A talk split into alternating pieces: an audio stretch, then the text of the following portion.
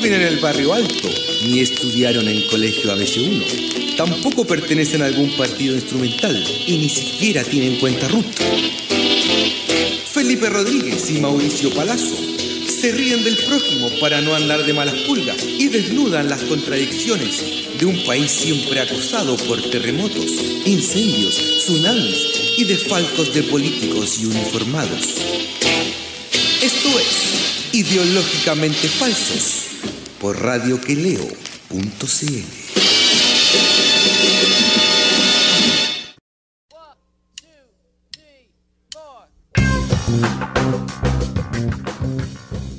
Hola Chile, hola compañero, ¿cómo estás?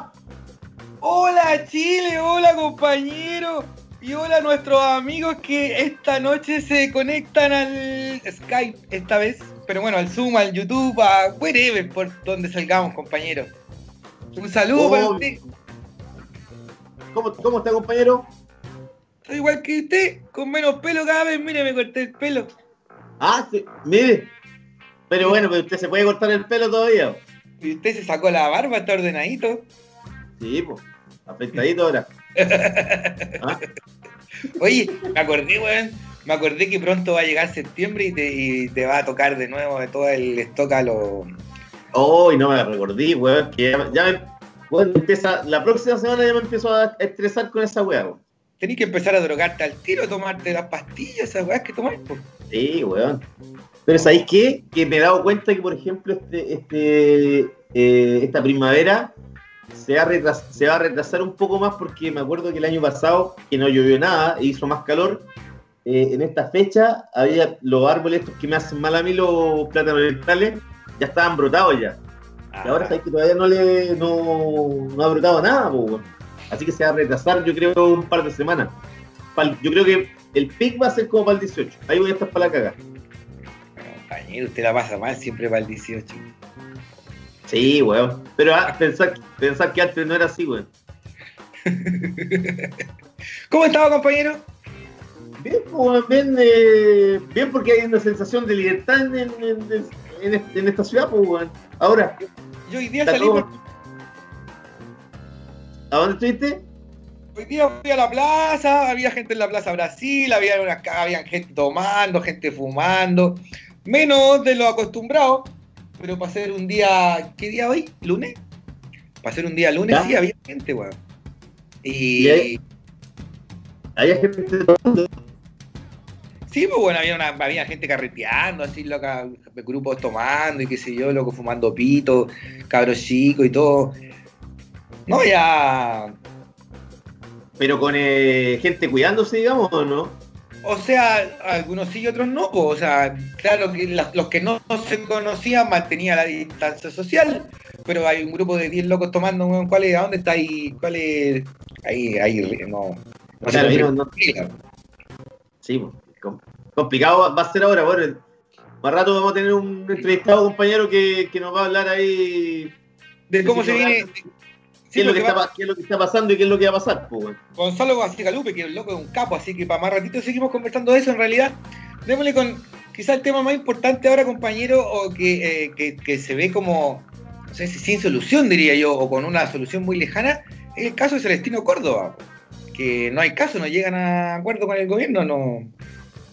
No pero eh, supuestamente eh, lo que pasa es que viste que querían eh, el petitorio de Celestino Córdoba era que él volviera a tener un arresto domiciliario en su rehue, porque él, porque él en el fondo apelaba bueno, a que él necesitaba estar en, en- en su lugar porque en términos espirituales, weón, eh, era lo que correspondía, pero claro, uno también piensa que eh, si toda la gente alegara con que en términos espirituales, te- si tenéis, estáis condenados, tenéis que estar en algún lugar de, y que tú querís, weón, puta, otro gallo cantaría en la en, em, en- En el sistema digamos, penitenciario, dice. Claro, pues, weón. no, o sea, uno podría estar, weón, en, en cualquier lugar, pues, weón, ¿cachai? Pero. Sí, pues, o sea, pero- Celestino Córdoba está condenado por la causa Luxinger Macay, pues, entonces con el- contra eso no hay vuelta y eh, por más que existan beneficios carcelarios para, eh, digamos, indígenas, eh, por ejemplo, en Isla Pascua, weón, todas las penas eh, son, creo que uno o dos grados menores que en el continente. Así, si tú matas a alguien en la Pascua, acá te dan 15 años, ya te dan 5, weón. Y a los dos meses estáis pescando y andáis weando en la calle, si la Pascua es un chiste. Bueno, el, otro día, no sé si viste que el viernes pasado en Isla de Pascua había un caso de un violador y que las mujeres, weón, llegaron a, a un juzgado, weón, en, Isla de Pascua porque, weón, eh, el tipo ya estaba libre, weón, y no, no pasaba nada, weón. ¿Cachai? Cero castigo. Exactamente, o sea, está bien respetar, digamos, eh, las tradiciones de una comunidad indígena, qué sé yo, pero tampoco eh, llegar y validar, weón, la violación, porque en Isla de Pascua, weón, puta, es súper normal que un buen agarre una mina de las mechas y se la lleve para la cueva, weón. No es eso. Y en el caso de Celestino, él está pidiendo eh, una salida que, implica como eh, un tiempo largo. O sea, él como que quiere seguir pasando, por lo visto, su pena eh, como con arresto domiciliario de una u otra manera, así, en su rey, güey, qué sé yo. Y otros dicen que no, que él quiere ir por un tiempo, pero un tiempo acotado, pero creo que son como dos, tres meses, no es un tiempo tampoco menor. Y el gobierno hasta ahora lo único que dice es que ellos están dispuestos a regalarle, por así decirlo, unas horas eso es todo lo que le puede dar, así como para que vaya al rey, y, cumpla con este, este rito. Eh, que es un rito, por lo demás, bastante profundo, entiendo, y, es como un rito de. Es que él es machi también, pues, es como el líder de, su comunidad, ¿cachai? Exactamente. Exactamente. Entonces, eh, yo veo súper difícil conciliar ambas posiciones. Eh, el gobierno lo veo con cara de, de ceder mucho más allá. No, pero pero entiendo que la, gente que, actúa como vocera de él eh, están allanándose al acuerdo de que el tipo acceda a estar un, par de horas, digamos, en el en, su rewe con, su gente, para que él, digamos, eh, haga sus, las, cosas, weón, que, que, hacen los machos y qué sé yo, weón, contactarse con la naturaleza, weón, no, sé cómo será realmente lo, que es lo que más hacen, digamos, cuando están en, sus lugares de, origen, en, sus casas.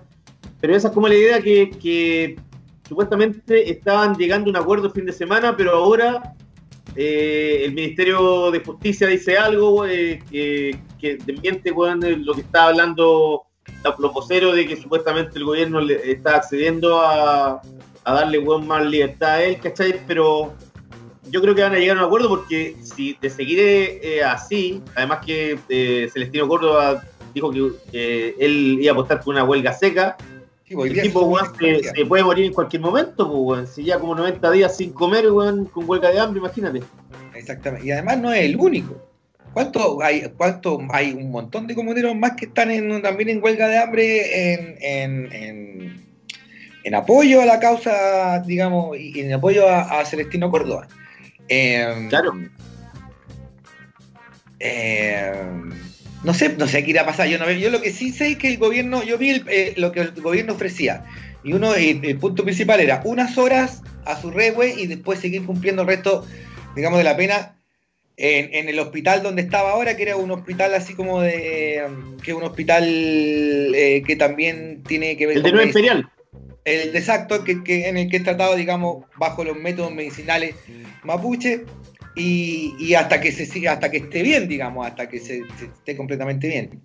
Pero, pero ha sido súper duro, por ejemplo, bueno, igual es como Iván Moreira y qué sé yo, y, no he dejado de, de, de, encontrarle ciertas razones. Es increíble como en estos tiempos, bueno, uno de repente dice, chucha, weón, Manuel José Sandón no está, está malo, estoy pensando lo mismo que Piñera.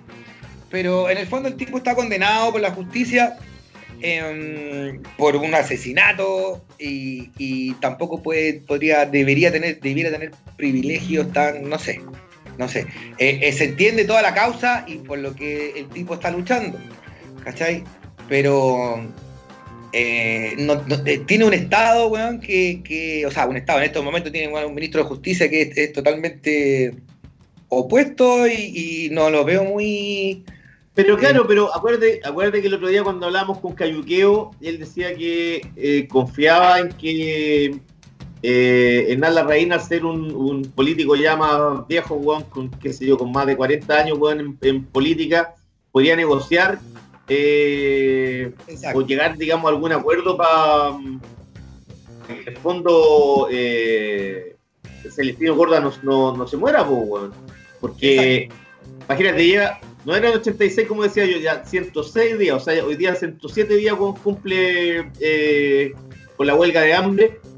Y ya sí que, weón, él, de hecho, eh, el fin de semana pasado, o sea, la media semana, creo que el miércoles o jueves, él dijo que ya está entregado, que él iba a hacer la huelga seca y que se despedía de esta tierra, weón.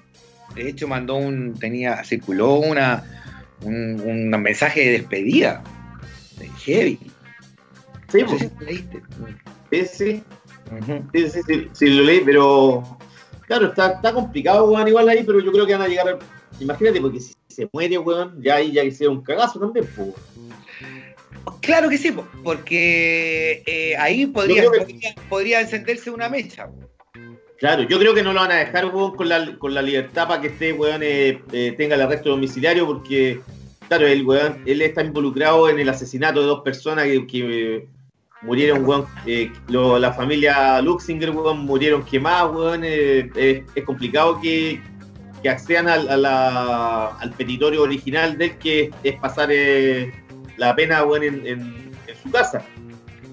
y ya lo, veo bien difícil eso, pero tiene que llegar a algún acuerdo, sobre todo porque el tipo está en, una, en una fase límite de, de, su huelga de hambre. Pues, o sea, si ya ahora ya no, ya no va a recibir nada, ni siquiera líquido, ¿cachai?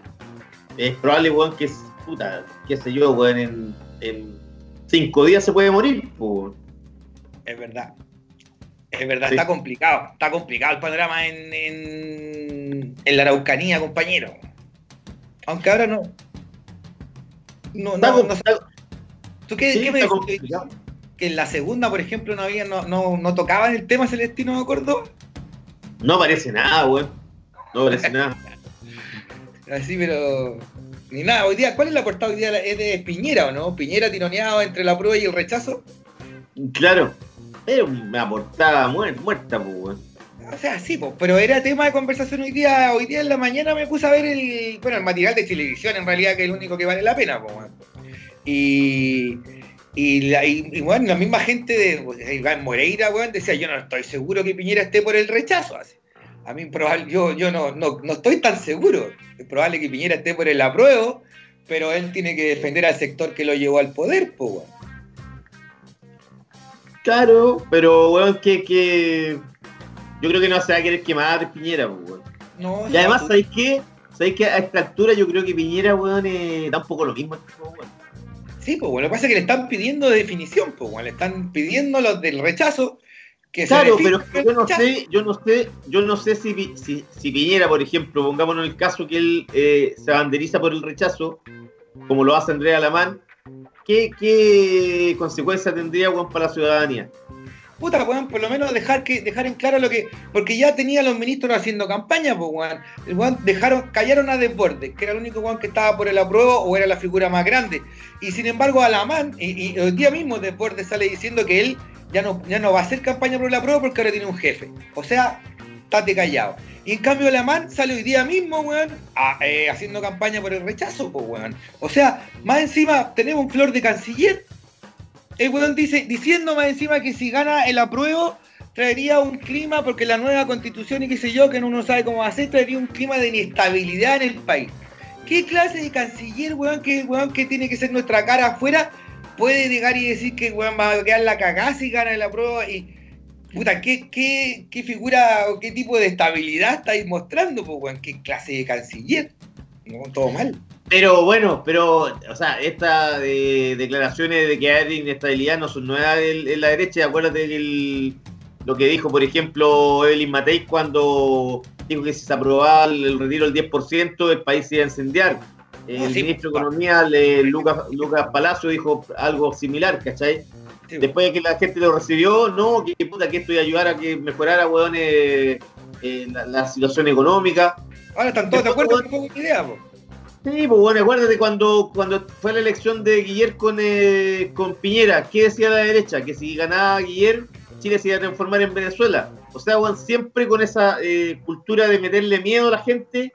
Ahora, ahora mismo, pues bueno, imagínate que, con, la, con que está de candidato, y que yo creo que va a ser firme candidato bueno, a la presidencia, también, weón, van a empezar a decir prácticamente, weón, que se, se come las guaguas, weón. Así es. ¿Cachai? sí, pues. Entonces, claro, eh, tenéis, tú, tenéis razón en eso. O sea, da lo mismo en el fondo lo que piense o lo que vaya a votar Piñera. Porque Piñera ya es un hombre muerto caminando políticamente. Po. No existe, pues, weón. No existe. Es verdad, No, si no le- existe. todavía tiene la oportunidad de pasar a la historia, no como el gobierno más malo de la historia, del estallido social, ni qué sé yo, sino el gobierno que, y, en eso están todos de acuerdo en, el, en el gobierno, en que, en que eh, la derecha, digamos, el gobierno tiene que garantizar que el proceso, que el plebiscito sea, eh, que funcione bien, que marche bien, y que el proceso constituyente sea, sea nítido, sea claro, sea prístino, ¿cachai? Porque eso, eso puede ser el gran, la gran weá que puede salvar a, que puede, podría convertirse en una especie de legado de Piñera, pues, el, el que en su gobierno se haya elaborado una nueva constitución realmente democrática. Sí, que realmente Claro. un futuro. Claro, o sea, eh, yo creo que tiene, tiene que ga- garantizar que el, que, el, que el plebiscito se haga. Hay muchas cosas todavía que no se van a saber, por ejemplo, la gente que durante el, el periodo de, del- de la, de la votación que tiene COVID, que está contagiado, ¿cómo le va a hacer para votar? Claro, Eso todavía no se sabe, claro. ¿Cachai? Pero claro, yo creo que el, yo creo que el tipo, igual se da cuenta que, que tiene que ceñirse, weón, a, a, los, a los protocolos de, de hacer un, un- que aparezca una, o, o que sea una votación eh, legítima. Y después de weón. la victoria. En el fondo- Mira, en el fondo yo creo que aquí, en esta elección, yo estoy convencido que la prueba va a ganar, pero lo, lo que eh, la derecha también tiene miedo es cuánto puede eh, cuánto puede ser el porcentaje de diferencia. Exacto. Porque si, si el porcentaje es alto, eh, los buenos van a llegar en pelota para negociar cuando se haga la- el, el acuerdo constituyente, ¿cachai? Exacto. Sobre todo si, si va a haber una asamblea constitucional de, donde la gente participe, eh, van a estar cagados, porque imagínate, ¿qué podría decir un tipo como Andrea Alamán que ha hablado del rechazo permanentemente? Si, si pierde en forma categórica. No puede decir nada, weón. Ujú. ¿Cachai? Y así los José Antonio Casi, bueno, los Carlos Larraín y, y todo ese tipo de Claro. Están preocupados porque algunos bueno, han, han- han estado hablando incluso que este plebiscito podría ser como una especie de plebiscito revocatorio y que si la prueba gana por paliza, weón, poco más que Piñera te tiene que ir para la casa. Sí, sí. Porque claro, bueno, 80% y qué sé yo. Y, y pero eso en el caso de que Piñera y, y el gobierno se abanderizara por el rechazo. Eh, el Alamán dijo hoy día que obviamente que estaba por el rechazo y estaba trabajando para acortar la, la brecha en la votación. ¿Cachai? Para que, para que la prueba no gane por paliza. Si eso es lo que los huevones ya saben que están perdidos. Lo que pasa es que no quieren perder por paliza como perdió el Barça el otro día.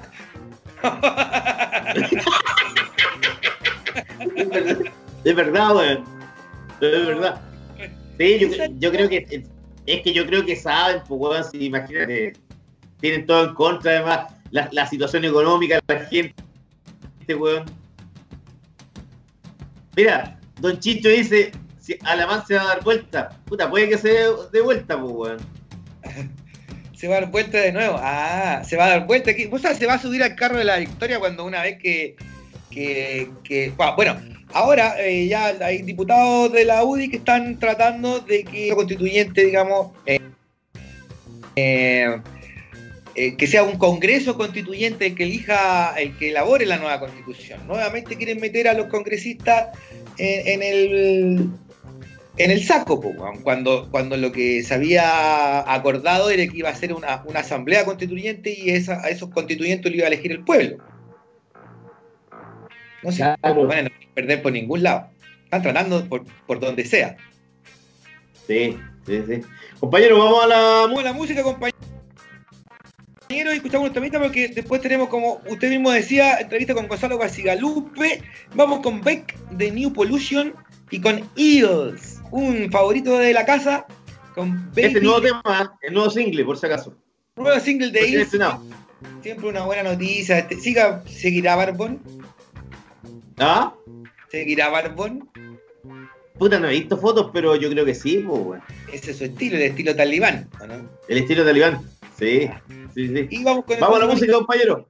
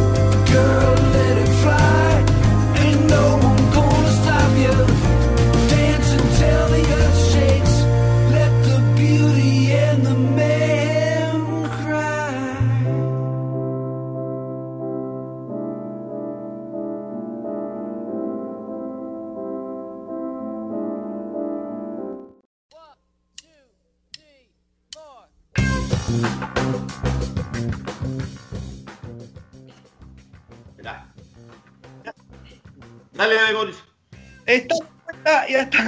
Estamos de vuelta, chicos.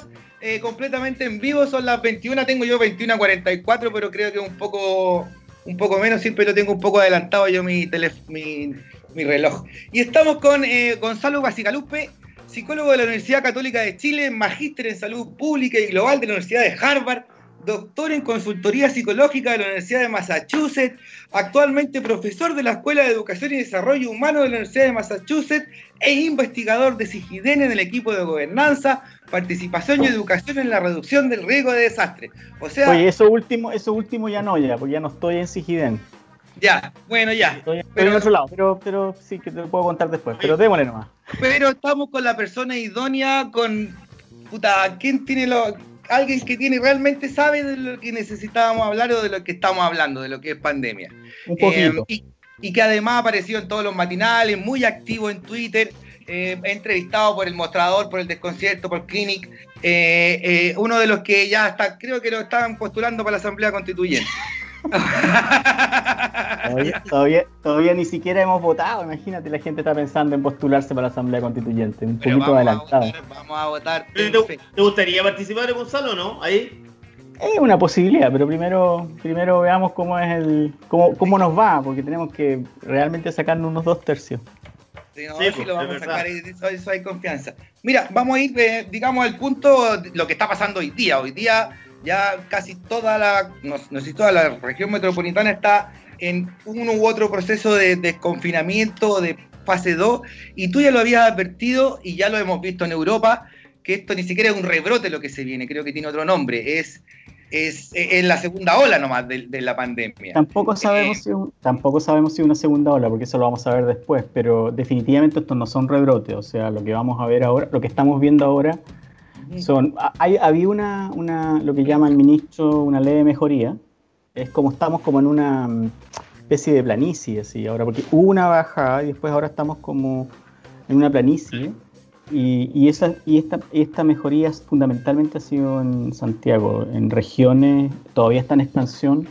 Sí. Eh, en la mayor parte de ella hay muy pocos lugares en los cuales se ha detenido y por lo tanto todavía estamos en una pandemia que no está controlada, no sabemos cuál va a ser la, curva, podría seguir así, podría subir, podríamos, puede pasar lo que sucedió en otros países donde la curva nueva eh, va más alta que la anterior, pero eso no lo sabemos. Lo que sí podemos saber es que si, nos, si seguimos con este desconfinamiento improvisado, eh, vamos a tener eh, problemas como los que tuvimos hoy día y eso genera, va a ser un, vector de contagio y eso es terrible.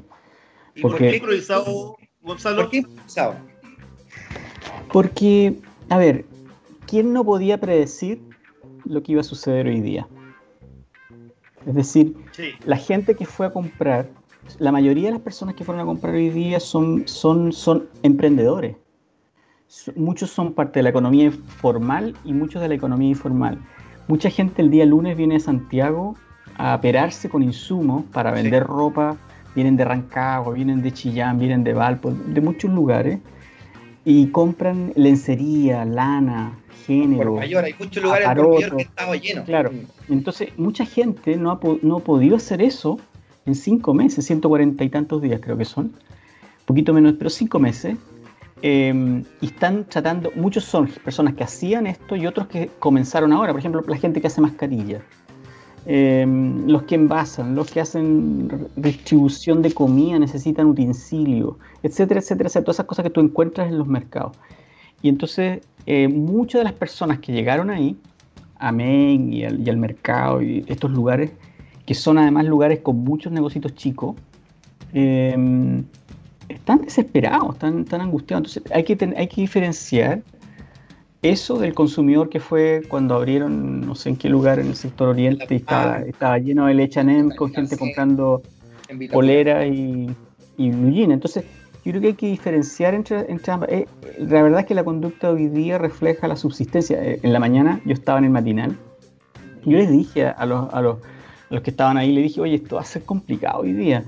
Y tenían otra pauta tenían otra pauta, andaban con, con el alcalde y con, em, con el doctor, sí, con Uruguarta andaban dando vueltas en el centro y yo creo que ellos no se imaginaron que iban a estar metidos en una situación tan compleja como la que estuvieron, donde casi podía haber habido agresión, porque la gente está la hubo. preocupada.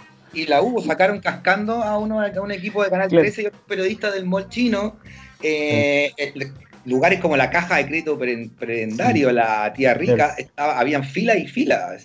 La gente, la gente, imagínate, vendiendo sus cosas, los otros, otros fueron a hacer filas a, a, una AFP porque no pueden hacer el trámite en línea. Entonces, lo otro yo no lo, que, no, no lo deberíamos llamar mall chino, ¿ah? yo creo que es una cuestión que, que, ayuda a generar un ambiente muy, muy xenofóbico. Entonces llamémoslo mall, llamémoslo mercado, pero no lo llamemos mall chino. O sea, aquí hay muchos inmigrantes que trabajan ahí pero yo creo que eso es, eh, llamarlo chino es como agregarle más fuego a, la hoguera.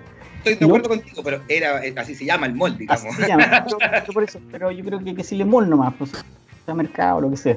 Y eso porque esto se repitió en varios lugares. Entonces yo creo que hay que, hay que ser un poquito más empático y, asumir la responsabilidad. Yo a los programas que he ido he dicho, lo primero que tiene que suceder aquí, porque las autoridades le piden a las personas que, se, que sean responsables, que se conduzcan bien, pero yo como ciudadano le pido a las autoridades que sean responsables también y digan, oye, pucha, la embarramos, no educamos bien a la gente, no generamos los espacios. Por ejemplo, ¿qué podría haber hecho el alcalde que era fácil? Y eso lo han dicho muchos investigadores urbanos. Yo no trabajo en esa área, pero lo han dicho. Yo lo he leído varias columnas. Hay harta gente, ¿eh? gente tanto de gobierno como, como de oposición o gente que ha estado criticando alguna estrategia. Podrían haber restringido la circulación de vehículos particulares al centro de modo que no hubiera ningún vehículo, no permitir nadie estacionado en el centro, en la calle. Con lo cual, podías abrir espacios para que las personas eh, pudieran circular por al menos una vía y haber permitido los taxis, los, los, ¿cómo se llama? los buses y cosas, el transporte público. La gente podría ir en bicicleta. O sea, el espacio se hubiera podido eh, abrir. Había gente desesperada por vender. Entonces, claro, inmediatamente se instalaron los vendedores ambulantes. Son parte de la realidad. No, no lo vaya a poder llegar y eliminar, sobre todo en un día como este. Entonces, eh, ayer, yo me sorprendí ayer por, dos cosas que se dijeron en la vocería, que era la diaria, y una de las cosas que anunciaron, es, al final lo dijo, sí, al final, se acaba la vocería diaria, lo que hace sentido, creo que así es totalmente sentido hacerlo, pero justo el día antes del desconfinamiento de las comunas más populares. eso es extraño igual. Más, extraño y uno dice, ¿qué significa eso? Es una mala señal. Es una mala señal de que no, no tenían en su mente que esto iba a suceder. Sí, eso es lo peligroso. O sea, yo, yo no voy a criticar que se haga tres veces a la semana, me parece genial, me parece muy bueno que lo hagan tres veces a la semana, porque no es mucha la información que se daba todos los días igual, así que la información básicamente son unos documentos que leían y las preguntas se las podrán hacer los periodistas en otro momento, está bien. Pero a mí me dice que ellos estaban declarando la pandemia terminada, a pesar de que decían que no.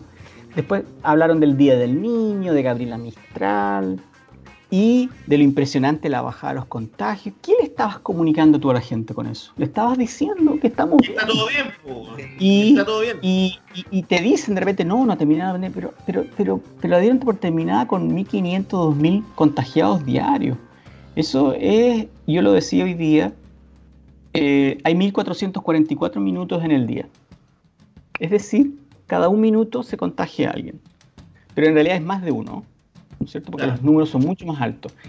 Y ese mismo día ayer, el subsecretario Zúñiga, que fue muy irresponsable, dijo que los rebrotes eran dos personas conectadas, algo así dijo. Es decir, hay un rebrote cada minuto en Chile. Si, si usas la lógica del... Ahora, puede que se haya equivocado en ese momento, puede que lo haya dicho mal, porque no se comunica muy bien, Zúñiga no tiene una, muy buena capacidad de comunicación. Pero, ya lo entiendo, no todo el mundo se tiene que comunicar bien. Pero es un pésimo vocero en general, ¿no es cierto? Siempre, siempre cuando hay un problema, él dice, ahí están las camas, están las camas. Él es ingeniero comercial. Camas libres y ventiladores libres. Entonces, ¿qué, qué nos están siguen, siguen comunicando mal.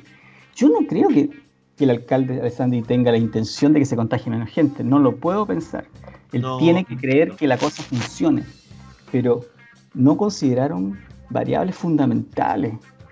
Gonzalo, Gonzalo, perdón, tú, tú fuiste eh, súper crítico con el ministro Mañalich. Eh, ¿qué, te, ¿qué, te, parece, cómo ha sido el trabajo de París? Eh, ¿Crees que ha, ha sido un, mucho mejor o lo encuentras que es como la asociación, digamos, lógica de, de Mañalich?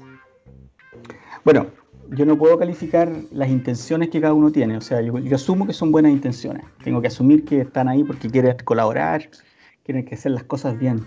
Pero no hay mucha diferencia. Eh, la estrategia no cambió. La, las fallas comunicacionales en general han sido malas. O sea, han sido complicadas. La renuncia de la, de la seremía de, de la región metropolitana porque tiene un conflicto con, con la, su, su, jefa, que es la subsecretaria de Salud, eh, Paula Daza, demuestra que hay problemas y, y, tienen, y él no ha podido en este mes, ¿cuánto lleva? ¿Un mes? ¿Dos meses? Ya, ya, ya pierdo la cuenta. Meses. No han podido armar un sistema de trazabilidad que funcione. Lo tuvo que reconocer el domingo. El domingo reconoció que no había un sistema de trazabilidad. Entonces, tú no puedes hablar de rebrotes por un lado y por otro lado, es fundamental para poder controlar el, el, rebrote el tener un buen sistema de trazabilidad. Es decir, tienes que poder aislar a las personas, tienes que poder trazarla y tienes, o te tienes que testearla y tienes que poder trazar todos los contactos estrechos. Nosotros tenemos un nivel de trazabilidad que en la práctica es muy, muy malo, porque se necesita trazar todos los contactos estrechos. Hoy día, mientras miraba las imágenes de las personas que estaban adentro de ese lugar, las la que salieron en la televisión, sí. yo, lo, lo, que a mí me preocupaba es, yo pensaba que hubiera un contagiado en ese lugar, o dos, que es probable, ¿no es cierto? Puede ser asintomático, esa persona mejor ni sabe. Pero asumamos que una persona tiene un PCR positivo en ese lugar. Se debería trazar a todos los contactos estrechos, tendría que trazar todas las personas que estuvieron ahí adentro. Claro. Todos. Yo lo decía hoy cuando estaba en el estudio, mira, si a mí me sale un PCR positivo mañana o pasado mañana, a todos ustedes, y eso ya ha pasado en los estudios de televisión, a todos ustedes los tendrían que tracear. Pero ahí tenemos los datos, todos saben quiénes están en el estudio, todos son un inscrito, te piden el, te piden el, el carnet de identidad a la entrada, te hacen la cuestión de la hay un control. En ese sí. lugar donde, donde, ocurrieron los eventos hoy día, no sabemos quiénes estuvieron ahí. ¿Cómo vas a saber? ¿Cómo vas a trazar eso? Entonces, cuando hablamos de trazabilidad, hablemos en serio. Entonces, nuevamente, las cosas hechas a media, mal, y le echamos la culpa a la gente. O sea, quedó muy claro eso hoy día. Y eso, y eso en un ambiente, además, en que el gobierno piensa que lo está haciendo súper bien. O sea, el gobierno cree que esto está exitoso. Sí, yo creo que se eliminaron las vocerías para que no se haga más popular el ministro. O sea, ¿qué otra razón? Entonces, si el, si el gobierno, digamos, el Estado no nos cuida, ¿cómo tenemos que cuidarnos nosotros? Eh, eh, eh, ahora, teniendo en cuenta que va a salir más gente a la calle y que sí se puede salir, que podéis salir de lunes a viernes claro. y qué sé yo, que ya no hay que pedir permiso. ¿Cómo nos cuidamos? Sí, bueno, agregar una cosita más que tampoco deberíamos tener toque de queda. No entiendo muy bien por qué tenemos toque de queda. No me queda claro. O sea, el toque de queda no tiene parece nada que ver con el paso a paso, pero por alguna razón especial también llevamos cinco meses, más de cinco meses en toque de queda. eh, pero tenemos que cuidarnos, o sea, definitivamente. Yo creo que ahí uno debe escuchar las voces expertas, debe mirar las experiencias de afuera. Si no lo hace el gobierno, lo tenemos que hacer nosotros. No es un metro, necesitas dos metros. Usar, hoy día en la televisión la ejemplificada, usar un brazo extendido y el brazo extendido del otro. Y así me puse en la televisión, fui un pesado hoy día porque Oye, aquí no estamos en la distancia, las dos metros. Usar la mascarilla bien, usar una mascarilla que te, que te, te pega aquí a la piel, eh, no tocarte la cara. Eh, tener, si tienes, si usas de género, tener varias, entonces las, las lavas, dejarlas ver cómo cuando entras y sales de la casa, dependiendo, por ejemplo, yo hoy día salí, no salí así de esta manera, hacía yo creo mucho, mucho, mucho tiempo. Es decir, tuve contacto con otras personas, anduve en un vehículo, me llegué a cambiar toda la ropa. O sea, la gente que trabaja y que se moviliza en transporte público tiene que hacer eso, tiene que sacarse toda la ropa, lavarla, tiene que sacarse los zapatos, tiene que darse un baño, pasar, ¿entiendes? No? Lavarse los lentes, limpiar el celular. Sea, todo eso vamos a tener que hacerlo a pesar, independiente de lo que nos comuniquen. El problema está en que quizás ustedes y alguna gente que es más privilegiada tenemos la capacidad de acceder a esa información, pero la mayoría de las personas no acceden a la información, no la entienden a lo mejor no tienen las habilidades para hacerlo. O sea, si tú vives en un departamento 50, de 45 metros cuadrados y son 8, o sea, ¿dónde pones la ropa? ¿Cómo lava? ¿Cómo? O sea, que diga, hay una logística muy, sí. muy complicada. Probablemente tienen mucho delivery, eh, y reducir la cantidad de veces que vaya al lugar, o sea, tratar de reducir, no solo porque eso genera que el otro no pueda guardar el, espacio, y eso vale tanto para el que maneja, por supuesto, si andas en transporte público que, te pone que es necesario usarlo. Eh, y otra cosa que hay que considerar, hoy día el aire, por ejemplo, hoy día yo no, sabía, había restricción vehicular, los típicos dos dígitos, la calidad del aire era mala, eh, con este movimiento la calidad del aire va a ser peor, con lo cual es más fácil, o sea, tu sistema inmune responde peor, tenés que alimentarte bien, eh, tomar mucha agua, mantener tu sistema autoinmune funcionando lo mejor posible, porque este virus no vas a prevenir por estar sano no contagiarte, pero te contagias y estás sano, vas a reaccionar probablemente mucho mejor. O sea, eso sabemos que es un riesgo, es parte del riesgo. Y además sabemos que recién la vacuna la van a empezar a producir en Argentina no sé cuándo y que va a estar lista recién para marzo del próximo año y que la rusa no, sabemos. si funciona o no. Es que hoy ya tenemos para rato. Eso es, eso es la verdad. Ahora, mira, quería preguntar, disculpa, Felipe, quiero hacer, quería llevarte a otro punto que ya es un poco más filosófico. hoy día estaba leyendo. más interesante, esta hora de la noche son buenos temas. Eh, hoy día eh, estaba leyendo a un eh, filósofo argentino de un apellido impronunciable y que decía que, nosotros estamos viviendo en el futuro, esto es el futuro. No, no, la pandemia no se va a ir y vamos a volver a como estábamos antes, no es esto un insert, esto es el inicio del futuro, es como en las películas, vamos a tener un aviso. Exacto, vamos, es como... Un aviso. Yo viví en Tokio, yo viví, disculpa, yo viví en Tokio tres años y la gente allá, desde no sé, 10, 15, 20, 30 años que usan mascarilla en Japón y en general en Asia, pero sobre todo en Japón, es muy importante mantener, mantener tu metro cuadrado y no eh, eh, meterte en el metro cuadrado del otro. Entonces ellos mantienen distancia social de manera cultural desde hace mucho tiempo. Y ese es el futuro. Para mí, Tokio siempre ha sido un laboratorio del futuro, una especie de Blade Runner. Eh, ¿Sentís tú lo mismo que estamos como en el inicio de unos nuevos tiempos que no vamos a volver atrás a lo anterior? Sí. ¿Ustedes han estado en Japón o no? Yo viví tres años en Japón. Sí, yo he ido como tres veces. Que es, fascinante, ¿eh? porque no sé en qué parte viviste, pero. En Tokio, en Tokio. Los espacios son todos súper cuidados, o sea, todos los espacios, los espacios.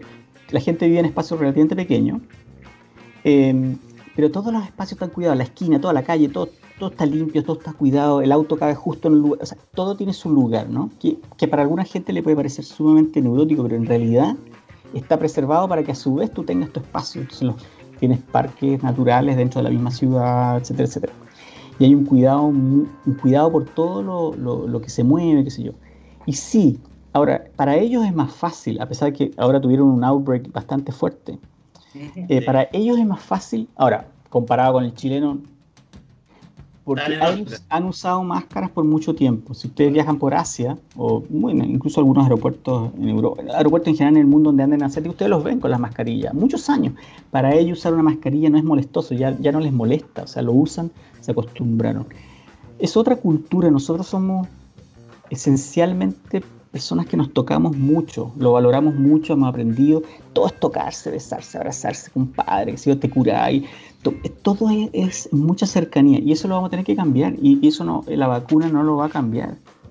O sea, la vacuna no va a asegurar, no, no asegurar que esto no, este tipo de pandemias van a eh, repetirse con más frecuencia y con más intensidad, porque están directamente conectadas con el tema que estábamos conversando antes del estallido, durante el estallido y después, que toda la cosa que tiene que ver con la crisis climática. O sea, nosotros vamos avanzando encima de la naturaleza y la naturaleza responde de cierta manera, nos vamos acercando, ¿no? Eh, eh, el derretimiento de Groenlandia. Leí, un artículo sobre, no se sabe bien el origen de, esta, de este virus, probablemente un murciélago, pero no se sabe, pero es probablemente un murciélago, porque los murciélagos son como un tercio, creo, un, 40% de los mamíferos en el mundo, una cuestión bastante impresionante.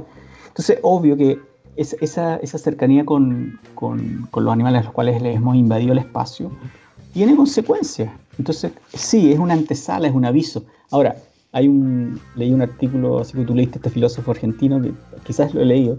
Hay otro que, hay un filósofo que apareció ayer en una columna en El País, no hacía una entrevista, no sé.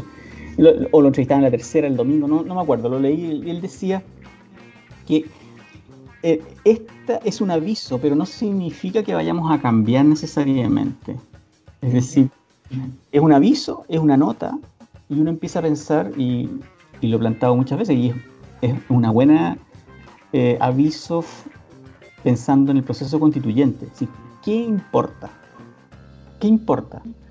¿Qué, qué, qué es más relevante? Por ejemplo, ya ahora entendemos que necesitamos espacios de privacidad, porque hay que aislarse de repente.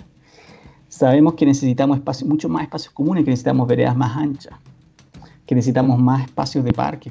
O sea, uno empieza a darse cuenta que necesitamos acceso a la salud para todos. Em, necesitamos acceso a manera de satinizar, necesitamos agua potable para todos. En Chile hay 1.2 millones de personas que no tienen acceso al agua. Entonces, uno empieza a pensar qué cosas son relevantes y esas cosas que vamos a tener que no van a, no van a cambiar. Que de aquí termina esto y, ah, cambiamos, ahora somos todos más buenos, pero sí nos sensibiliza a, qué importa. O sea, y de aquí yo creo que ahora, después de todos estos meses, quizás, quizás, cuando empecemos a pensar en la nueva constitución, donde hay que empezar a hablar de los derechos de la naturaleza. Porque antes ¿ah? ¿ah? O sea, lo hemos pensado siempre como recurso y nunca como con sus propios derechos. O sea, hablamos de los derechos del niño, hablamos de los derechos de la mujer, hablamos de pero no hablamos de los derechos de la naturaleza. Y son centrales para prevenir que esto se suceda una y otra vez. Hoy día. pero, para eso tendría que cambiar el modelo económico también. Bueno. claro, hay que vamos a ver que pensar qué modelo económico asegura ese tipo de cosas. Porque imagínate, eh, sobre todo un país como Chile, que es un país extractivista, no, con, el sistema que tú estás eh, propugnando, no, no podría existir un país como Chile. Eh, bueno, ahí hay que, hay, que, hay que pensar qué tipo de, economía queremos y una, una de las opciones es que tenemos que decrecer. O sea que, porque en el fondo todavía pensamos en la idea de crecimiento para beneficiarnos a todos y sabemos que el crecimiento a la larga no nos va a beneficiar a todos, todo lo contrario, genera más desigualdad. Entonces, tenemos que pensar cómo lo hacemos con menos recursos, pero de modo más, que hay más equidad. Eh, o sea, cuando cuando uno piensa acerca de dónde está localizada la riqueza, hay que, ir pensando y eh, utilizar los recursos de modo sustentable, realmente sustentable, no llamarlo sustentable o verde porque suena bonito, pero eh, vamos a tener que pensar en cómo, por ejemplo, yo una de las cosas que admiro de algunos países mediterráneos es la capacidad de generar espacios comunes para la gente, plazas, espacios para caminar, camináis un poquito y ahí hay un, tremendo parque para todos, para todos, con accesos que no es, que no tiene entrada, por así decirlo, que es todos accedemos, que nos, nos hace a todos posible compartir espacios comunes. Eso creo que va a ser, va a ser central en la discusión y, hay que recordarse porque tenemos re mala memoria y una de las cosas que trabajo es la cosa de la resiliencia frente a los desastres. La mayoría de las personas ya se olvidó de lo que pasó el 2010. O sea, em, claro, ya, ya Vemos, vemos, lejano, por ejemplo, lo que pasó con Gustavo Gatica, con Fabiola Campillay, y eso ya lo vemos lejano. A, eso parece lejano. Claro, o sea, bueno, recordándonos nuevamente, eh, por ejemplo, eh, ayer veía, alguien decía, bueno, no, ah, había un reportaje sobre que a, a, a, Carabineros le faltaban vehículos policiales. Y uno se pregunta, bueno, ¿y qué pasó con todos esos nuevos camiones que llegaron eh, los, que llegaron de Israel, pero, entonces, pero no tienen, pero no tienen vehículos para responder, qué sé yo, un caso de violencia familiar o para responder a un accidente de tránsito o cosas. Entonces, eh, hay que repensar eso. Y yo creo que aquí, en general, yo he vivido fuera la mitad de mi vida, la mitad de mi vida adulta, bueno, la mayor parte de mi vida adulta en realidad. Y, y siempre estamos en estado, ah, que los chilenos son así, es que, es que de esa manera nos comportamos y todo. Y bueno, pero lo único que puedo, uno no vamos a poder cambiar a los 19.2 millones o 19.4, ni eso sabemos por, el gobierno. eso sabemos bien. Eh, pero, no estamos ni bien contados. ¿Qué estaba diciendo? Estaba hablando del. Se me, se me, se me perdí la. ah, no, puedes, no puedes, es muy difícil cambiar cada individuo. Tienes que crear condiciones habilitantes para conducirnos a hacer conductas que sean buenas. Siempre va a haber gente psicópata y siempre van a haber gente, van a haber algunos delincuentes. Eso, pasa en toda la sociedad, no importa cómo esté diseñada. Bueno, Hay algunas que, ni siquiera tienen cárceles, pero eso ya es un tremendo objetivo. Pero está esta cosa de que tenemos que crear condiciones habilitantes para que todos puedan ser resilientes, para que todos no necesiten, por ejemplo, salir hoy día a contagiarse para poder subsistir. O sea, había gente, cuando estaba en el matinal, me, me, me, tuiteaba gente, yo miro, y eso yo leí una en, el aire y dice, bueno, una persona que decía, mira, yo, yo llevo cinco meses con mis niños, tengo un negocio, un emprendimiento, necesitaba lencería para poder seguir con mi emprendimiento. O sea, esa persona es súper esforzada, quizás no tiene todos los papeles, quizás no tiene pensión para poder sacar el 10%, quizás no, tiene, no, puede acceder al, este, que le llaman de la clase media, o sea, de la clase pobre, pero que se cree clase media, eh, de las 500 lucas. Falta como empatía, entender por qué pasa esto. Y eso no significa que entonces eso hace mal que Alessandri sea malo. Es que no, no, es una cosa ser malo, es una cuestión de entender cómo vive la mayor parte de las personas. Yo creo que aquí todavía... Claro, pero, pero los buenos no, entienden cómo vive la gente. Imagínate cuando Maña decía que eh, no cachaba que eh, había hacinamiento en, Santiago. la honestidad, la honestidad de decirlo. sí, pero claro, pero igual suena brutal. Igual suena brutal. Pero, es que dijo que no sabía, que, sabía que todo el mundo tenía internet, digamos, que había gente en Chile que no tenía internet. el, diseño de, de, un Briones o, o, el ministro de, O sea, es, es, siempre pensando en la cierta, el uso de cierta tecnología, cosas que ellos manejan, que su familia maneja, porque así les funciona el mundo, pero no como realmente funciona. O sea, te quedaste sin, el, sin el, la clave, porque tenéis mala conexión, porque tenéis problemas con los números porque, qué sé yo, hay miles de razones que tienen que ver con la falta de acceso y con, y con no tener seguridad. Tenéis que ir a hacer la cola. Entonces, claro, había gente que se había levantado a las 5 de la mañana, entonces había gente haciendo fila a las 5 de la mañana en el centro. Cuando, cuando, cuando Carabineros de Chile, cuando la municipalidad, cuando las serenías ven eso, deberían inmediatamente adoptar medidas, porque si son las 5 de la mañana y haciendo fila, pucha, algo estamos haciendo mal, tienen que hacerse responsables. Esa gente que va a las 5 de la mañana es súper responsable si uno lo piensa. El que va a comprar insumos a, este mercado eh, es súper responsable, está tratando de hacer bien las cosas. Nadie de esas personas está cometiendo un delito.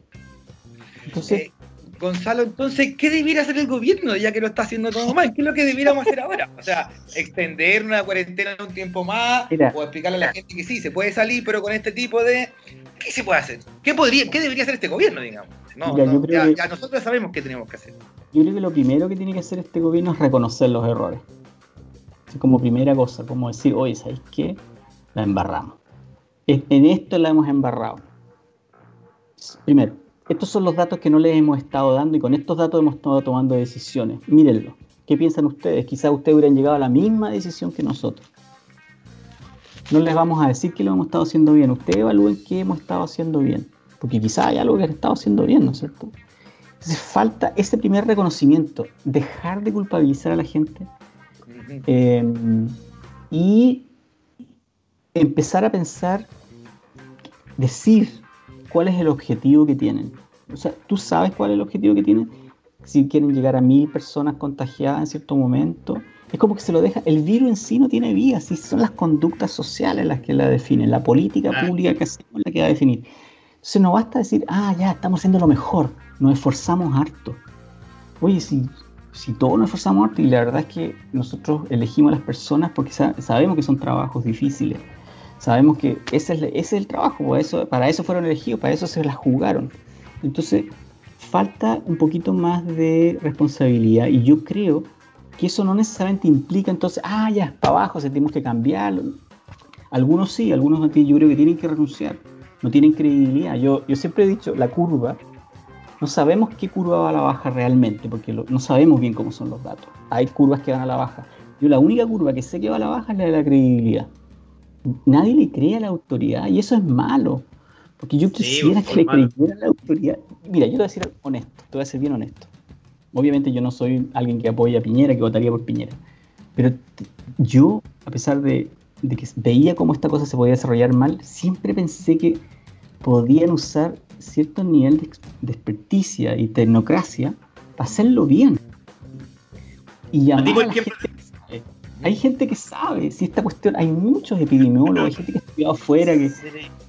¿Mm? Tú, por ejemplo, tú, por ejemplo, que eh, tienes un magíster en, salud pública, ¿te, han, ¿alguna vez alguien, gente del gobierno te ha llamado para invitarte a una reunión y, y, que tú le des tu opinión? Nada. No, una vez fuimos con la gente de la Carta de los 40 y el ministro nos dijo que iba a ser todo lento y al otro día anunció el desconfinamiento de dos regiones. O sea, nos mintió, pero con cosas. Entonces, em, yo creo que aquí, bueno, esa es una parte. Ahora, no es solamente la cuestión de experticia, porque aquí cuando tú dices, bueno, ¿qué podríamos hacer distinto? Tú, tú me decías, ¿qué podríamos hacer distinto? Hay que cambiar la estrategia. Si la estrategia no puede ser, tengamos las mejores camas del mundo y los mejores respiradores del mundo. Qué bueno que tengamos algunos respiradores, perfecto. Pero esa no es la estrategia, los respiradores no nos van a salvar en el año y medio que sigue. Se necesita una estrategia de prevención. Se necesita que todos estemos convencidos. Mira, hace tres meses atrás, va a ser tres meses la próxima semana fue cuando escribí esta columna que dice tanto ruido, que ahora me parece un juego de niños, donde yo decía partimos de cero. Y todos se enojaron cuando fui donde Daniel Matemar y le dije, Manalich tiene que renunciar. Que yo la escoba, porque cómo yo podía decir que Manalich renunciara y bla bla. Nadie lo había dicho en público, pese a que todos lo pensaban. Ya. Porque a alguien se tenía que hacer, se tenía que ser responsable de una mala política de salud pública. ¿Ya? Y eso, en ese momento, en ese momento era, había que parar el país, básicamente. Pararlo por un mes. Pero pararlo, parar todos los aviones, los buses, todo. Claro. No se hizo. Y bueno, en ese momento decían, pero ¿cómo que la economía? Mira dónde estamos ahora, tres meses después. Mucho tenemos peor. Tenemos peores números y estamos saliendo del confinamiento creando vectores de contagio. Entonces, o el virus se pone bueno, que lo dudo, o somos tan especiales en Chile que tenemos un sistema inmune geniales que nos vamos a salvar. O sea, ojalá esa sea la, verdad, porque ahí yo lo voy a reconocer y voy a adorar a París. Y le voy a decir, ¿sabe señor? Usted es el mejor ministro que hemos tenido, porque realmente lo logró controlar. Llevamos dos meses en que eso no ha sucedido y que, esas, y que, y que, y que punto de orgullo es la cantidad de test que hacemos. O sea, de los dos millones, no sé cuántos test. Pero, ¿qué, tiene que ver eso con nada? Porque no, ok, sí hacemos muchos tests. No somos el primero, hacemos muchos tests. ¿Pero a quién se lo hacemos? ¿Cuántos contagiados tenemos? ¿Cuántos fallecidos tenemos todavía? O sea, todavía nos mienten todos los días acerca del número real de fallecidos. Son 14.500 en este momento. Esa es la cifra. Y cada vez la diferencia está haciendo más grande porque son los casos probables con el DAIS. Entonces, cuéntenos la verdad. Y eso genera, va a generar la cosa que todos vamos a estar viendo cómo hacemos. No hay una respuesta, no hay una. En eso sí que le encuentro razón al ministro. No hay una pala de plata para esto. Aquí no puede haber un llanero, solitario y dice, ya, esta es la solución. Son muchas soluciones. Lo otro es, vamos a publicar pronto un, artículo sobre esto. Eh, cada región tiene su epidemia. Y eso porque nosotros miramos esta curva así, que va así, pero cada región, grupo de regiones, el norte, el sur, tienen, tienen eh, particularidades, están en distintos momentos, esa es la otra cosa. Abandonamos las regiones. Mira, hace varios meses atrás. Siempre se ha abandonado las regiones en Chile igual. Claro, claro, pues, claro. Entonces, decíamos nosotros, salvemos las regiones. Bastaba cerrar, hacer un cordón sanitario fuerte en la región metropolitana, en Valparaíso. o sea, un cordón sanitario en serio, tenéis que cerrar el aeropuerto, ¿no es cierto? Mantener un, mantienes el, flujo de alimentos básico y mantienes el sistema de salud funcionando y por supuesto la electricidad, el agua, esas cosas, el teléfono, todas esas cosas, lo, imprescindible. Lo imprescindible, de verdad imprescindible. Y con eso evitabas que se, que se contagiaran las regiones. Eso fue un crimen, porque teníamos las herramientas a esa altura, ya sabíamos exactamente cómo se estaba componiendo. Había que cerrar bien las fronteras. Lo otro es, tenemos que colaborar con Argentina, con Perú, con Bolivia. Porque hay un flujo, si, si, si, si son permeables las fronteras. Entonces, tú no podés ponerte a competir con los peruanos, ah, lo hacen peor, con los argentinos, esto. No, hay que colaborar. Hay que colaborar. Es que hubo que yo creo que esa es, una, esa es, una, de las cosas que a futuro va a tener que cambiar, que, que los países tengamos colaboración. Claro, claro, es, un problema. sí. Te quería preguntar, más allá de la eh, necesidad, económica de la gente, ¿tú crees que el chileno se ha comportado bien eh, con, los cuidados durante esta pandemia o, crees que como que no, no, pesca mucho? Yo creo que aquí eh, se tiende a ver más mal cómo se conducen las personas que cómo realmente se conducen. Yo creo que la, yo creo que la mayoría de las personas han hecho esfuerzos gigantes y por eso hemos tenido esta ley de mejoría. Po. O sea, si a pesar de que el confinamiento no fue completo, yo conozco mucha, mucha gente que hace el esfuerzo. Hay gente que tiene miedo de salir, o sea, tienen ese como, yo a veces le digo a la gente, está bien, si darse una vuelta a la esquina, dar la vuelta, hay que caminar, jugar con los niños afuera, es una cuestión súper importante para mantener, hay que tomar solcito, eh, salir a caminar. Eh, exactamente, entonces es una buena cosa para la salud física, para la salud mental. Yo creo que en general la gente se lo toma, en, mucha gente se lo toma en serio. Otra gente no tiene, no tiene opción. Hay 60% creo de los empleados públicos que están trabajando en la oficina, creo, 65%. Altísimo. ¿Por qué tiene que ser 65%? Realmente necesita, quizás solo necesita un 15%.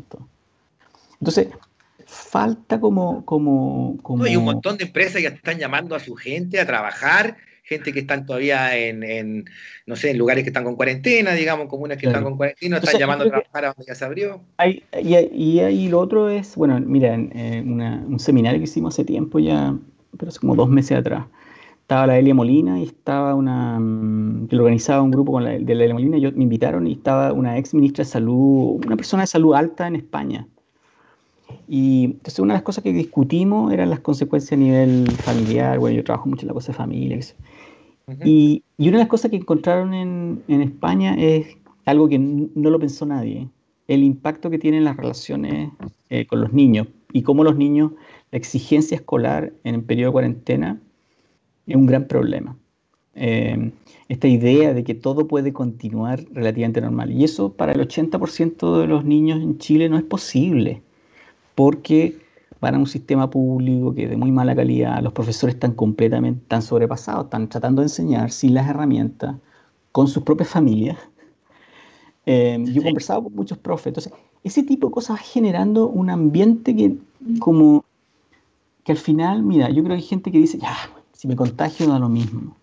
Y eso es lo que hay que evitar. O sea, yo creo que volviendo a lo que tú decías antes, que hay que hacer realmente que preocuparse por qué poblaciones, qué grupos son los que están más afectados para ayudarlos a mantener el contagio. Por otro lado, por ejemplo, el gran, una cosa que ha sido muy linda es el gran crecimiento, linda en el sentido, sí, de organización, es la cantidad de ollas comunes que se han armado y las redes de voluntarios alrededor de las ollas comunes. Siempre yo, yo, siempre estoy en contacto con ellos que me piden cápsulas, que sé yo, ahora que, ahora que salgo en la tele, que sé yo, la tontera de la fama, porque en realidad... Pero bueno, de hecho, nosotros te queríamos pedir un autógrafo.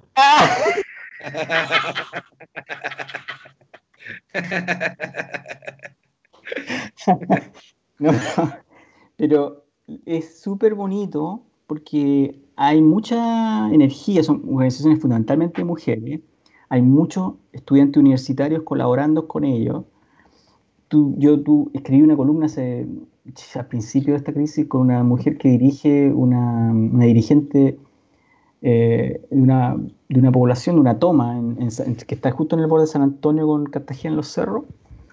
Y, estaban bien, pues estaban con las ollas, los pescadores les regalaban cosas, los de las ferias también, bueno, muchos vivían ahí. Y, y, había gente, alguna gente que les colaboraba. Ella, ella es una, una asesora de hogar, es una nana, y su, su, su, eh, patrón es súper como apoyador en esto.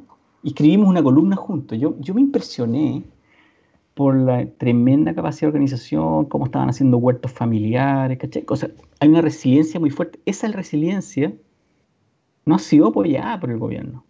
O sea, ahí, por ejemplo, tú dices, ¿qué hacer? Hay que apoyar todas las iniciativas que ayuden a que la gente se pueda autogobernar. Yo sé, en vez de caja, llévale un camión entero cuestiones a, a la olla común una vez al mes o sea, de hecho estaban, querían, eh, estaban fiscalizando ya comunes, aparecían por, para la Paco fiscalizando ya comunes, así porque, porque no había un metro de distancia social y qué sé yo, así como no dejándolos trabajar.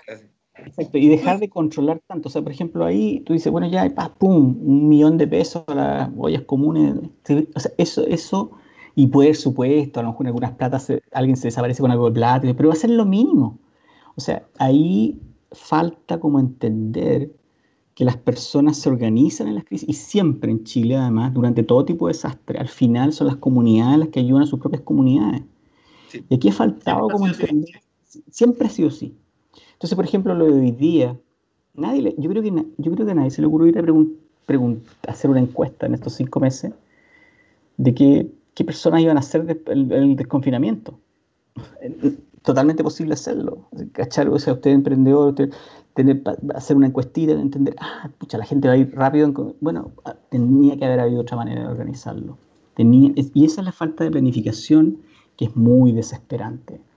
Yo creo que, bueno, hay otro problema eh, serio que es que me lo, veníamos comentando con otro invitado que estuvo en matinal, tuvimos un poquito, pillaron en auto, había taco, así que nos demoramos en cantidad. Y yo creo que falta en, en, muchos de estos funcionarios jóvenes de, de, este gobierno, el grupo los 30, los 40, esa gente, gente que, comillas, fueron preparadas para este tipo de trabajo, que no tiene idea del mundo público, no sabe cuáles son no las... Tienen calle, no tienen calle, no tienen calle. eso son las manijas que se mueven, o sea, por ejemplo a veces para hacer algo tenéis que ser amigo del auxiliar, o del administrador, pero, de la bodega, la secretaria. lo, que pasa es que, esta gente, los que están a cargo de Chile, funcionan como si fuera una empresa cualquiera, y el claro, bueno no, funciona como una empresa, ¿cachai? Lo otro es que no podéis simplemente dar órdenes, o sea, tenéis que negociar, tenéis que conversar, hay toda una parte eh, de colaboración que no es solamente informar, por ejemplo, de hecho, el ministro Pari yo creo que con buenas intenciones, ¿eh? em, dice, informé a los alcaldes. ¿Qué es ah. eso? O sea, eh, tú con alcaldes tienes que estar conversando todo el tiempo. Son los que han tenido, entre paréntesis, la mejor claridad de lo que pasa. Bueno, están preocupados sus votos también. Pero, genuinamente, de todo el espectro político, en realidad los alcaldes han sido los que han tenido más como cancha. ¿Qué está pasando? Porque conocen la realidad local conocen la, la, cosa local, territorial, etc. Y claro, abogan por su interés y todo, pero falta ahí como capitalizar en ese tipo de, de, A mí me impresiona a veces ver un alcalde del Frente Amplio, un socialista, un UDI y una Renovación Nacional eh, diciendo la misma cosa. Tenéis que, tenéis que como que ir un poquito más atrás en términos ideológicos, pero mm, me parece que, que los informa un cierto pragmatismo que ha faltado. Bueno, en la pandemia en general ha faltado mucho pragmatismo, hay mucha ideología, mucha cosa como, por ejemplo, el, lenguaje les damos más libertad, más permiso. Más permiso. Mal hecho, pues. Sí, es como de, como de época de Pinochet, güey. No, claro, sigue siendo el Estado, no solo el Estado protector, un Estado paternalista y nosotros los ciudadanos somos unos niños prácticamente. a mí me recuerda algo de eso me, me, trae a la mano cuando, no sé, una en el 1984 creo que fue, se inundó Santiago. 86. 82, 82. 82. Sí. Se inundó, quedó la escoba, así, sí. estaba todo inundado. Cuando se cayó el pie 600 al, al Mapocho.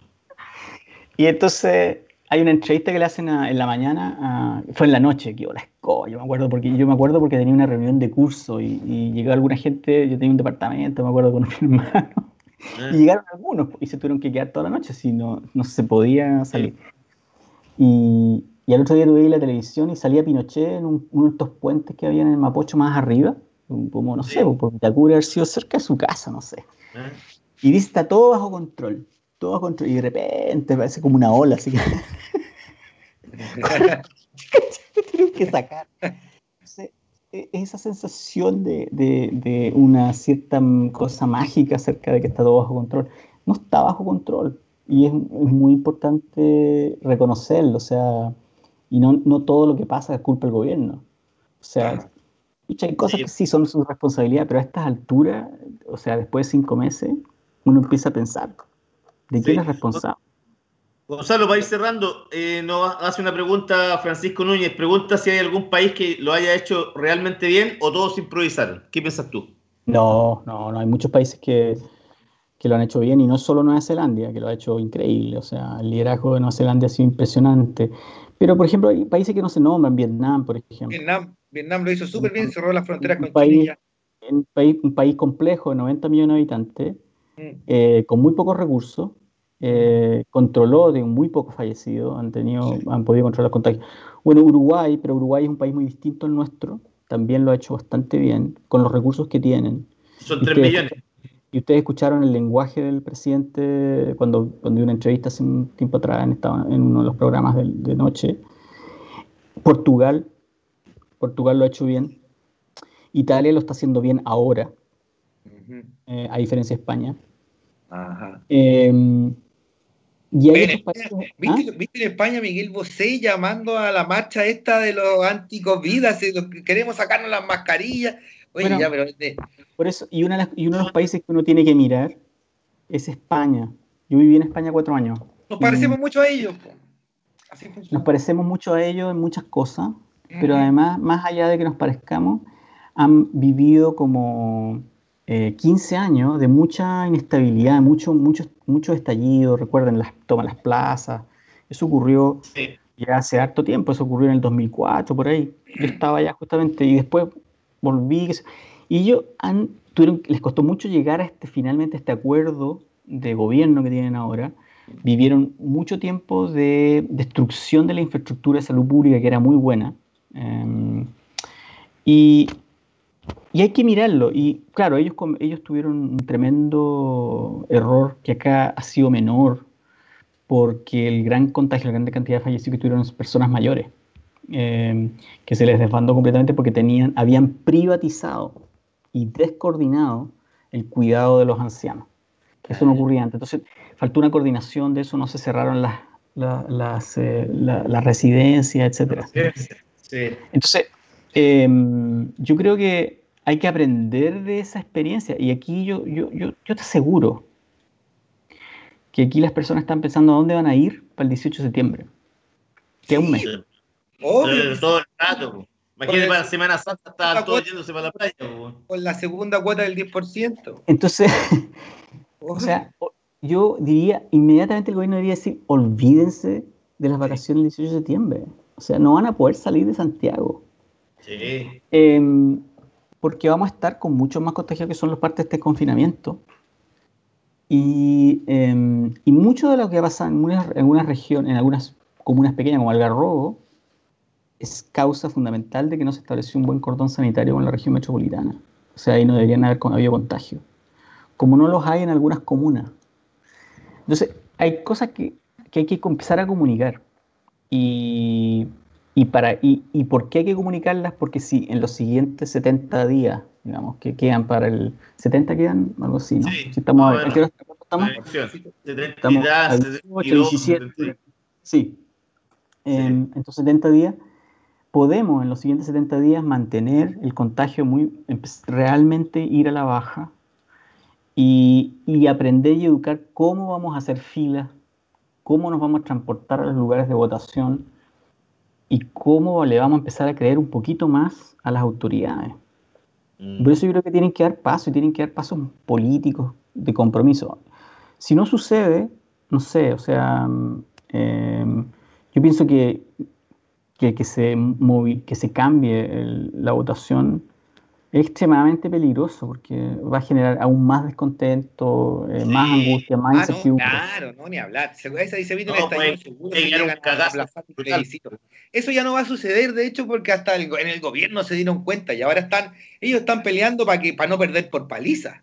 Sí, claro. Y yo, creo, yo, creo, que sí, yo creo que sí hay un compromiso de algunos pensadores del gobierno de sí tener el plebiscito. Sí, pues. eh, porque obviamente, bueno, Piñera tiene una cosa de un ego muy grande y necesita un, algo que le funciona, digamos. Em, y él puede decir que él fue el artífice de esto, ¿no? Está bien, que, está bien. Eh, que piense lo que quiera. está bien, pero, pero vamos a tener que nosotros hacer mucho para cuidarnos y para que la gente no tenga miedo. Porque hay mucha gente con miedo. Por eso que la gente no ha ido a sus controles de prevención, y muchas personas que tienen enfermedades crónicas no se han cuidado, etc. Eh, y no es un lugar de riesgo ir donde tú a la clínica a verte. Las clínicas tienen en este momento muchos protocolos, pero sí es mucho más peligroso irse a un supermercado. Es de más riesgo.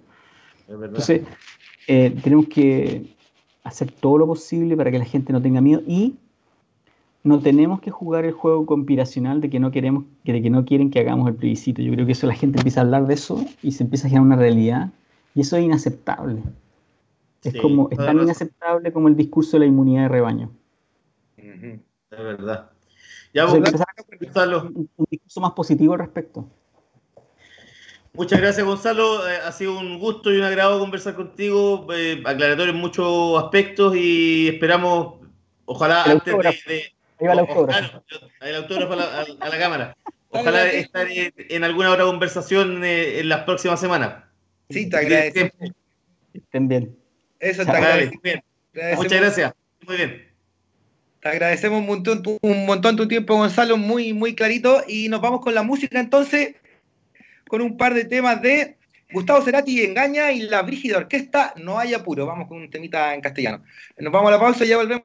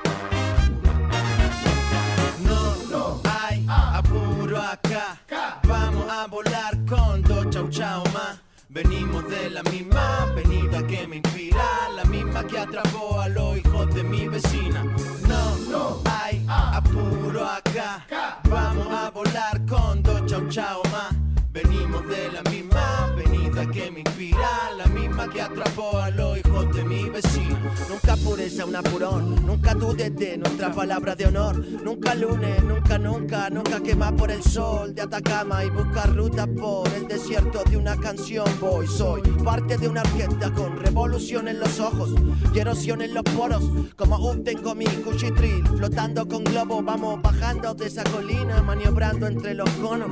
No tenemos nada, pero lo queremos todo, por supuesto. Hablo de música porque pulpo no somos. Somos la carreta más satánica en el desfile Quasimodo. Tenemos viento y el modo, el tiempo, el trayecto de los sueños que añoro. Conocimiento compartimos porque no aprendimos solos. Y mi alcoba, mi alcoba me roba energía. Y todas mis ideas locas esperan solas en el tranvía. Orquestina con disciplina divina, libera endorfinas y nos inspira con cría. No, no hay apuro acá.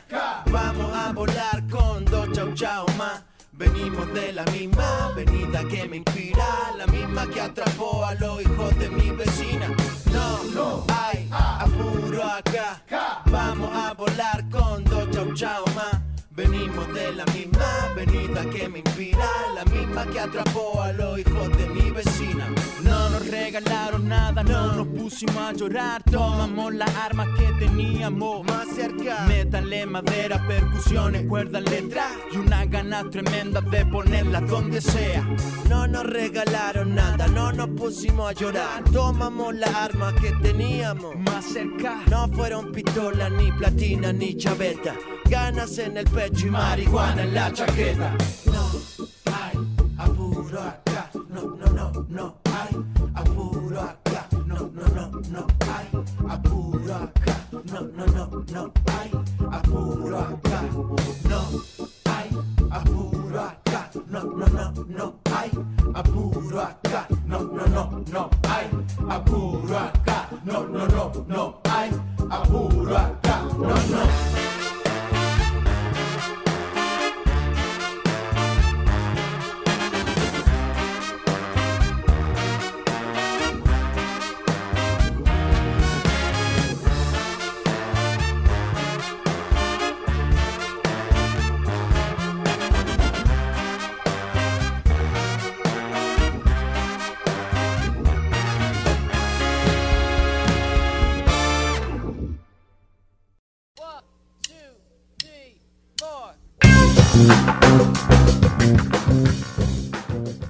Ya estamos de vuelta en el tercer bloque de Ideológicamente Falsos de día lunes.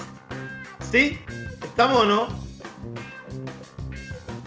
Estamos al aire, pero fueron todos, Sí. tenemos puro espectador.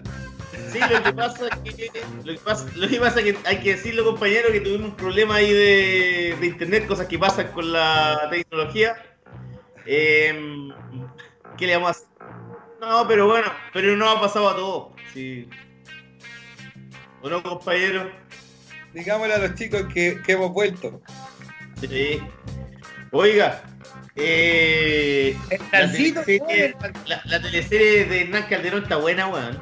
Está buena, weón. Está buena, viste que um, ahora. Tiene, oye, pero tiene de, tiene de todo, tiene de todo para ser un tremendo, tremendo hit. Es como un reality la weá. Sí, pues, pero espérate, vamos con lo último que se supo. Hoy día trascendió que, que el weón ya está en, un- Y querellas mutuas, digamos. en que está en una clínica psiquiátrica.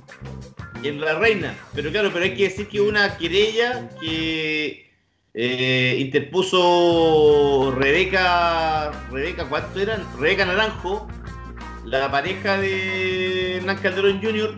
en contra de Hernán Calderón Salinas, que es el padre, por eh, abuso sexual, y decía que le, le había tocado el trasero, que le metió la mano en las pechugas, y que le había dicho también de que... Yo cuando- quería que fueran mías.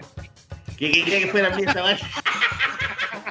Oye, es, es como de viejo culiado esa, weón. Yo quería que fueran mías. Quería que fuera mía, weón, pero se pasó, weón. Qué manera de hablar, weón. Puta, el viejo, weón. Yo creo que, claro, el weón.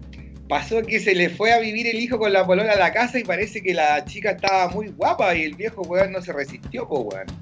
Y ahí parte todo el asunto, ¿eh? Ahí todo el, el kit del asunto. Claro, pero igual el nivel de. ¿Viste la. leíste la, la querella, weón, de por el eh, supuesto probable parricidio de mm, Hernán Calderón padre con el hijo, que el hijo le, le- le rompió los cuadros, le hizo cagar mesa, un disparo, weón, en, en- en la muralla. Después, weón, cuando lo apuñaló, se lo quería echar directamente. De hecho, de hecho, cayeron al suelo y forcejeando, el weón se le puso encima y le apuñaló la mano derecha, si no me equivoco, Varias veces. Varias veces. No, cagarle la mano. Y le, y le decía, te voy a matar, conche tu madre, weón. No, qué manera, weón. Qué manera, weón. Bueno, y hoy día la Kel, la Kel puso, tiró un Instagram, un Twitter, no sé qué, en que decía muy lindo y qué sé yo, el delincuente va y corre donde la mamá y lo ponen, lo meten en un spa. O sea que claramente la argandoña lo está ayudando, po. la mamá, po, weón. Claro. Lo está ayudando. Lo está ayudando, lo tiene. Bueno, no, no Claro, ella le weaba como que era un spa porque era la clínica psiquiátrica para sacar el pillo y bajarle el perfil también. Pero eh, él va, va- va a tener que ir a declarar y todo porque ya está demandado, pues, weón. Está claro, está con orden de arresto, Claro. de detención. Claro. Porque en, en el fondo igual hubo Igual, un, y para, un para, pa- parecido frustrado. parricidio frustrado se arriesga 15 años, weón. Sí, pues, weón. No, Y la el, papá, weón, y el papá, weón, eh, quiere seguir adelante, no. Sí, porque No. hubo, ya, hubo ya otra. El weón ya antes le había pegado al papá, pues, weón, si había, había, había habido dos eventos anteriores de violencia. Claro, pero ahí solo lo había golpeado. La, la, la, la, la, la vez anterior, la primera vez le golpeó, después lo golpeó, disparó contra la muralla y le rompió todos los cuadros, una mesa de centro, dejó la cagada ahí. Ajá. Y ahora se fue con sangre. Y lo que lo más freak, ¿cachaste? Que decía que cuando habían visto las grabaciones, cuando lo que la pelea del, del último martes, que cuando bajaron, bajó este cabro weón de Hernán Calderón Jr. en el ascensor, el weón se puso como a bailar y como que se sacaba fotos con sangre. Se cree mafioso, weón. Sí. Pobre cabro, weón. Está bien cagado ese cabro. sí. Pero ¿viste cuánto sacaba el Lucas, weón, organizando las carreras, las carreras? 11 clandestinas? palos, weón. 11 palos. ¿Y qué tenía que ver el papá con esa plata? ¿Por qué el papá tenía que transferirle esa plata y no sé qué? Porque seguramente la plata se la depositaban a él, pues, weón. ¿Cachai? O sea que el viejo también está metido en la carrera Yo clandestina. creo, que, yo creo que también está metido, pues, weón. ¿Viste? Y si cada vez más, cada vez más entretenido, weón. Sí, La cagó. sí. es, es rara la, la- las movidas que tienen ahí entre el grupo, weón. ¿Y qué has Pero. Lund no, eh, no- Lund no ha dicho nada, weón. Todavía no dice nada. Entiendo que no. Entiendo que no. Yo pensé que ya habían dicho algo. Y se han perdido la media historia, weón. Yo creo que es la historia más entretenida de la farándula, weón, de los últimos tiempos, lejos. Absolutamente, absolutamente. Porque tiene de todo, weón. Tiene amor, tiene, tiene, claro, tiene abuso, Una violencia. Farándula, una familia quebrada, una madre, weón, que, que puta, weón, que súper, eh, ¿cómo se dice? Cuando es que está siempre en la palestra, digamos, una madre súper mediática. ¿No? Yo creo que ahí tiene mucho que ver ahí, bueno, el grado de locura que tienes que tener en esa familia, weón, debe ser que No, hey, weón, imagínate cómo, cómo habrá crecido ese cabro, weón. Sí, po. ¿Cómo? Imagínate las peleas de esa familia. No, y weón, y ese cabro, por ejemplo, ahora futuro, si es que lo, lo dejan solo con el papá, se lo va a echar. No, ese loco no se puede hacer ya, no hay, ahí, no hay vuelta que darle, ni, no hay psicoterapia que valga ahí, compañero, para recomponer esa eh, relación filial. No, ya no, ya. ¿sabes que cuando leía la, el- la querella, weón, de, de Hernán Calderón padre, me imaginaba, weón, el, el hijo, weón, como agarrando el cuchillo, weón, y haciéndoselo cagar en la mano, weón. Bueno, sí, igual era.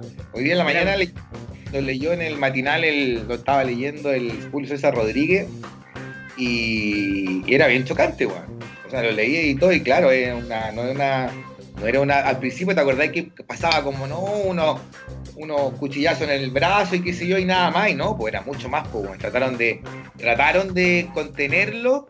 Y claramente ya no se puede, ya eso deberían cachar el LUN ya, si ya no hay nada que contener, weón, ahora hay que darse un festín nomás. Mira, mira, di- dice Don Chicho que, eh, que, que el, es portada de Lumpo, weón. Ah, hoy día fue portada de Lun. Mira, Sí. no habíamos ni visto Luna. A ver, veámoslo al tiro, a ver. ¿Es la portada del 1 no hoy día? A Hoy ver. día, pero hoy, hoy lunes o mañana martes. Porque entiendo que el fin de semana no pasó nada, weón. A ver, a ver, a ver. Aquí está. Las querellas cruzadas de Hernán Calderón y su hijo. Esa es la portada de hoy. Ah, pero esa es de mañana. Mañana no, martes. No, parece que de hoy día, po. A ver. No, pero tiene que ser mañana. Ah, martes, sí. Martes, martes. Es la de mañana. Ah, está bien ya, po, weón, que publicaran algo, weón. Menos mal que me hicieron caso, weón.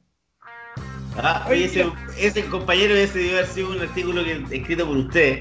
Eh, Y acá abajo dice, hay un llamado Mall Chino, duró menos de tres horas abierto, se repletó. Vamos, le vamos a mandar a Gonzalo Gacigalupe para que les diga que no se dice Mall Chino. Se dice molde de ojo, de ojos rasgados.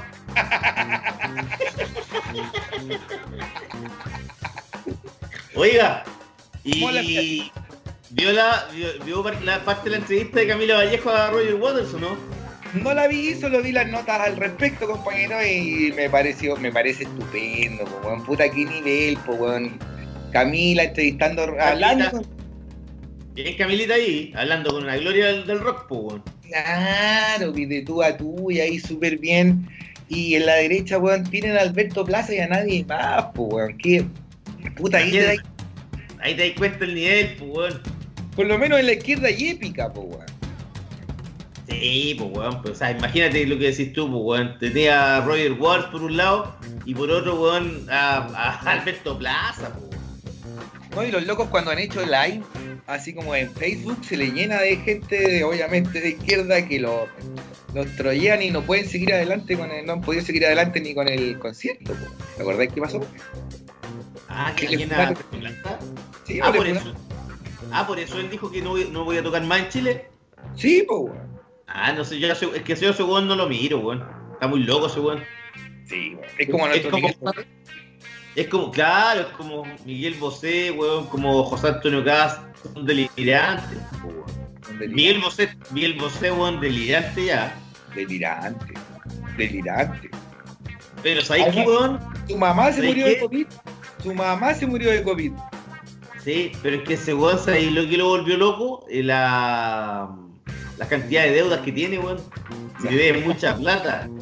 No, pero debe de ver plata porque se volvió loco. Por otra cosa se volvió loco. El no, que deba no plata. pagaba, por- no, pagaba, no pagaba los impuestos, pues, weón. Y al no pagar los impuestos, porque el no weón quedó debiendo tanta plata que se tuvo que ir a Panamá. Sí, pero se volvió loco antes, cuando no pagó su impuesto. Porque no le importaba, porque se gastaba la plata en we- quizá en qué cosa. Miguel Bosé está loco hace rato.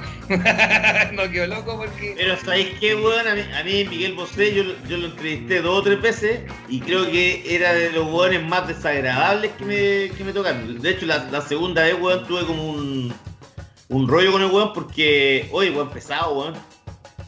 ¿Qué te decía? Weón- porque el weón era un weón arrogante, así como. Porque claro, uno, weón, los españoles tienen esa lógica de, de que al, al latino lo ven como. Como una relación eh, paternal, así como, ah, el cabro chico, el latino, hay que enseñarlo para que no hueve, ¿cachai? Sobre todo a los pero- españoles reaccionarios. Claro, pero este huevón, que en esa época era, era como pro huevón eh, socialdemocracia, el huevón era arrogante pero absurdo, po, huevón. Absurdo así. Y como que en un momento me acuerdo, huevón, que, que dije, oye, este huevón, pero ¿qué se cree, huevón? Y le dije algo y el, y el huevón me tiró otra en mala también, weón. Y después seguimos la conversación, pero súper tirante, pues, weón. Porque weón era totalmente arrogante, así como que. eh, Era como que el weón estaba hablando con, con alguien que. El weón trataba a la gente como que tú eras un saco wea, ¿cachai? Como que se creía Morrissey, el weón.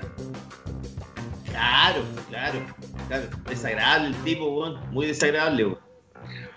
Puta, weón. Bueno, eh, Roger Waters no, weón. Roger terminó- Waters. Roger Waters no, weón. Terminó mal Miguel Bosé. Sí, pues weón, si está, imagínate la hora que anda haciendo weón campaña para que la gente no ande con eh, no, no utilice mascarilla, weón, es weón que es como Donald Trump, pues, weón. Se llamó una marcha, hubo una marcha en Madrid, weón.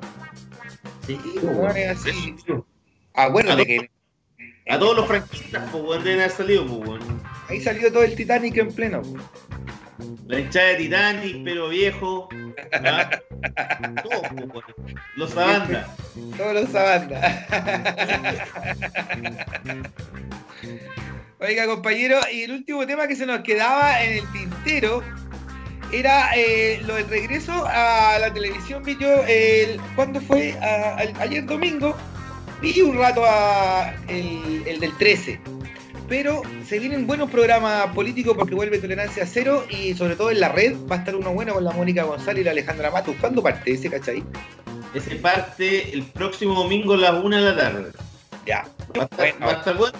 weón. Porque Eh. ahora, ahora, a esta hora, están dando, a esta hora se improvisa, pues, weón. Lo quiero ver. ¿Ahora ya? Sí, ¿y cachaste el, el, el panel? Javiera Pará, Belolio, ¿quién más? Oscar Landerreche, que el Ah. puta, un weón que. El único weón más, más interesante, Claudia Bobadilla, que no tengo idea quién es. No. Pero conducido por Nicolás Vergara, weón. O sea, Nicolás Vergara, weón. mira, pusieron, Un weón rancio, rancio derechista, weón. Pero como de derechista de eso antiguo, así como ya conservador. No representa a nadie, weón. Javiera Parada, ¿quién representa, weón? Pero mira, mira el weón que pusieron de presentador además, pues weón, un weón que siempre ha sido facho y que en el canal 13 hace mucho que no tiene ningún protagonismo, po, weón. Pero no existe, no ni en la radio existe, porque entiendo que está en una radio, pero weón, no sé en qué radio debe estar en el Conquistador, weón. Ajá, no, ya. Bueno, veámoslo igual, para que ver. Sí, pues hay que verlo.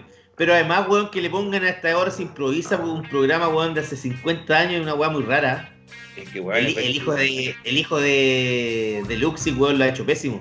El otro día me decían, weón, que, mm, que el weón estaba seriamente eh, pensando en sacarlo. Ajá. O sea, weón, mira, si y otro programa que están sacando ahora es, es otro remake, ¿cómo se llama? El de Almorzando en el 13, ¿o no? Tolerancia cero. No, no, no, en el, en el 13. Ah, van a hacer un almorzando en el 13. Si no me equivoco, weón. Estáis loco, weón. ¿A dónde salió esa weá? No lo vi. Por ahí lo vi, Ah, no Por ahí. sé, weón. creo. Entonces Bueno. no lo está haciendo bien Luxich. Oye, pero ¿cómo tan, tan, cómo tan poca idea, weón? ¿Cómo le podéis poner un... Mira, ¿cómo le podéis poner un programa a esta hora se improvisa? Un programa que la última, la última, el último capítulo se hizo, weón, eh, con Jaime Guzmán llamando, weón, a, a que hubiese un golpe de estado, weón. Ese fue el último programa. Fue como lo- lo- los días previos, pues. Sí, de más que sí. Y, ¿Y weón, ese era y- el- y- Dos. Y está en tolerancia cero, ¿cachai? Que tolerancia cero van a ser dos equipos de, de, de conductores, de panelistas. Sí. Atamala, Paulsen y Rincón. ¿Y quién más? Ah, y la. mm, Está Pa- Pablo Escobar, que otra que no existe. Pablo Escobar, la la editora de las revistas del Mercurio, es que la, esa tienen, la, la pusieron weón, a hacer columnas dominicales en la tercera, una weá que pasan inadvertidas. O sea, no se las comenta a nadie. Y la tienen ahora, weón, haciendo un, un programa de, pan- de- en, en un panel de, de político, weón. Bueno, espérate, espérate, espérate. ¿Quién es Paula Escobar? Pablo Escobar, weón, la, la, la ex editora de las revistas del Mercurio. ¿Durante cuántos años? Yo creo 25 años, weón. Una, una, una mujer que reporteaba y no reporteaba, sino que pasaba todo el día en, encerrada en una oficina. Exacto. Pero esa mina durante 25 años, ¿a quién, cuántos favores le hizo? ¿Cuántos contactos hizo dentro del mundo periodístico? Puta, weón, yo creo que muchos, pues, weón. Millones. Y entonces cuando la echaron ahora, que la chocan los Scherer, cuando salió del Mercurio, empezó al tiro a pitutear, pues, weón. Si yo la he visto escribiendo notas buenas, entrevistas con weones bacanes para acá, para allá. Era cosa de, de tiempo nomás que llegara a la tele, weón, porque esa mina siempre estuvo en la sombra, pero se eh, conoce, los conoce a todos. Porque trabajaba con todas las revistas del Mercurio, Sí, era de Sí, todas las sí, sí, pero, pero, pero te digo, pero ella en términos eh, periodísticos, su, por ejemplo, ahora que ya la echaron del Mercurio, no sé, hace un año, weón, o un poquito menos, inmediatamente escribió eh, columnas dominicales en, el, en la tercera, pero no tienen ningún impacto, weón. Esa es otra, en eso estoy de acuerdo contigo también. O sea, yo, yo, no, yo nu- nunca le leí tampoco, no me interesa su opinión. Eh, a mí me parecía que era una mala periodista, porque bueno, no salía nunca a la calle, no... Pues era la editora de la, toda la revista y No, pero bueno, pero, pero bueno, con mayor razón, si es la jefa, weón, ella tiene que ir cachando como el pulso a la calle, pues, weón, esa mujer nunca salió. Yo cuando trabajaba en, en weekend, weón, no, nunca la vi, weón, siempre la vi encerrada. Sí, pues. ¿Cómo, a- ¿Cómo puede ser, weón, un, jefe que el periodismo, weón, tenés que estar en la calle, weón? El periodismo no se hace en una oficina encerrado, pues, weón. Obvio que sí. ¿Cachai? Y weón, y, y la y ahora la meten, y ahora la meten, weón, a, a que, haga un- que aparezca en un programa político, weón, ¿quién la va a pescar, weón? Estoy de acuerdo. Eh, deberíamos. eh, ¿A qué hora parte el programa todo esto? ¿A las 11? A las 11 parece, sí. Está- está este, hay uno que se llama de apellido Covarrubia, Francisco Covarrubia, tam- también de, de derecha. Ya. Y el otro día, weón, le- le- no lo había leído nunca, y el otro día lo leí y decía que ahora la gente quería mucho la AFP porque habían devuelto el 10% en forma expedita. Ajá.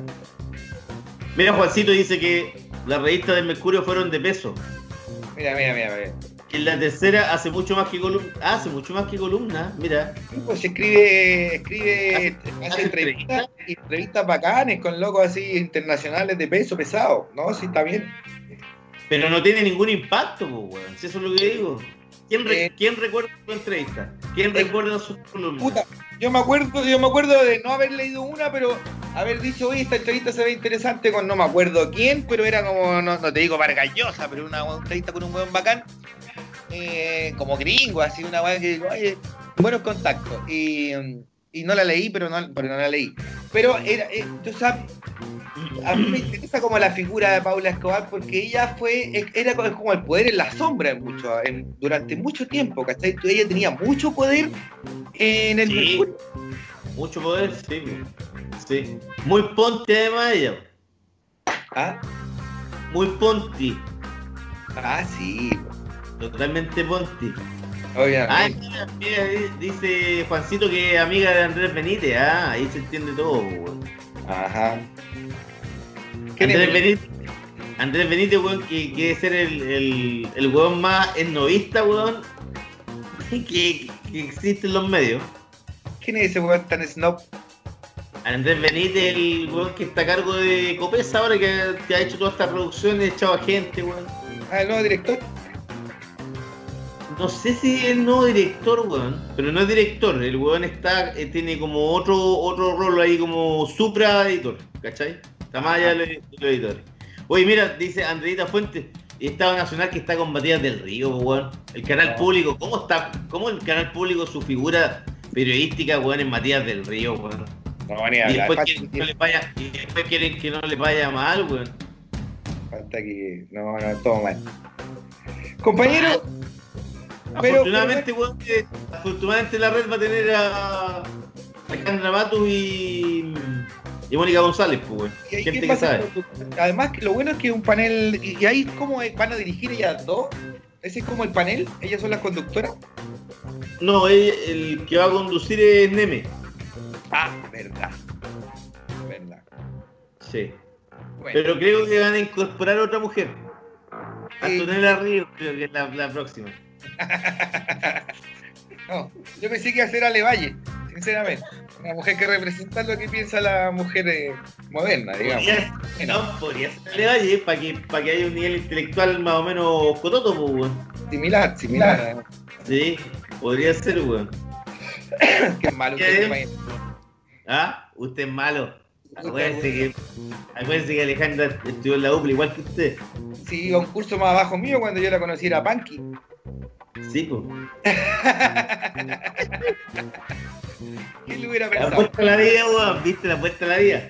Era Partió como punk, weón, y, te- y terminó, weón, siendo amiga, weón, de. de, de Claudia Schmidt.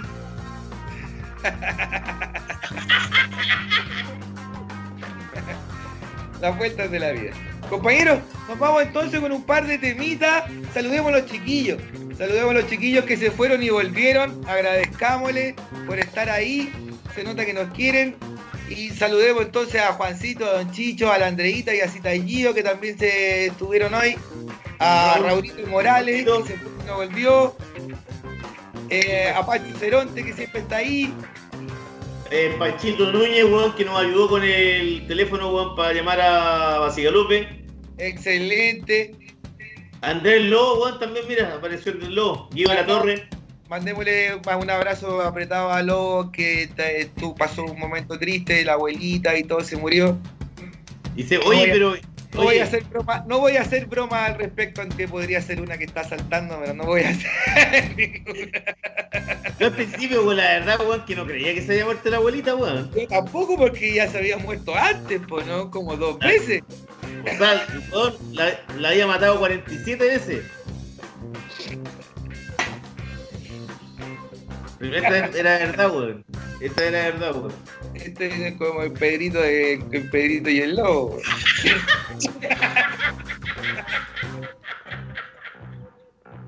No deberíamos reírnos, compañero, pero bueno.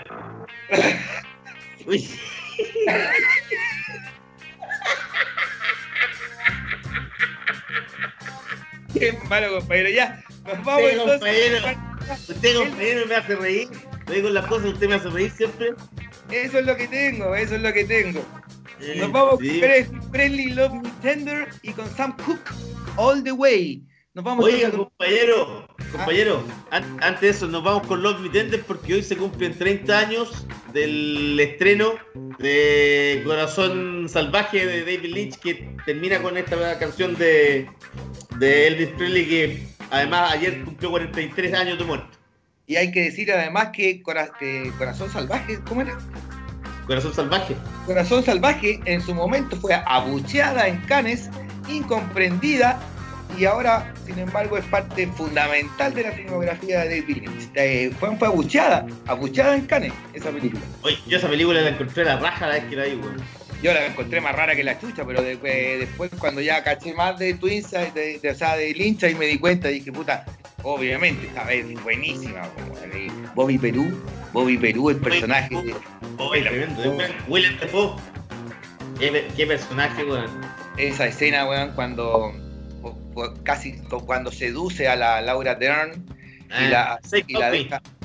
Uy, weón, no, está. Bueno, típica escena de Lynch, además, que son escenas media en que en el fondo el hombre, weón, pa- prácticamente sometía a la mujer. Eh, lo mismo pasaba en Blue Velvet, ¿te acordáis que también la el Dennis Hopper con la. la, la es toda una weá muy enfermiza, muy linchiana. Con Isabella Rossellini. Exactamente. Exactamente. No, pero es una película para verla y tenerla esa. Corazón Sí. salvaje, buenísimo. Todo el rato, weón. mansa banda sonora, además. Con el viejo Bobby aunque a mí me, la- yo, te, yo te voy a decir la verdad, weón. ¿Ah? A mí, weón, las películas que más me gustan son las películas teutonas. Me salió muy esa banda, ¿no? Usted dice, el, el de Teutón, los. Ay, de la puta. El periodismo de deporte, compañero. Es difícil ser periodista de deporte, yo encuentro, ahí no caer en el sabandismo. Sí. Pero se imagina, nosotros podríamos haber sido periodistas de deporte, seríamos los, los, los sabandas, los mejores sabandas, weón. Es verdad. Y es que, y es que el equipo Teutón, el, el equipo, el equipo teutón, el casildense, Allá está buena, weón. Se puso en la vertical. Sí, no, el, casildense nunca la, no entendí. ¿Era un lugar? ¿El Casildo? ¿A dónde, dónde nació el weón? Claro, Casilda. Casilda se Casilda, llama. que es un lugar que queda lejos de- del país de los teutones. Queda en Argentina.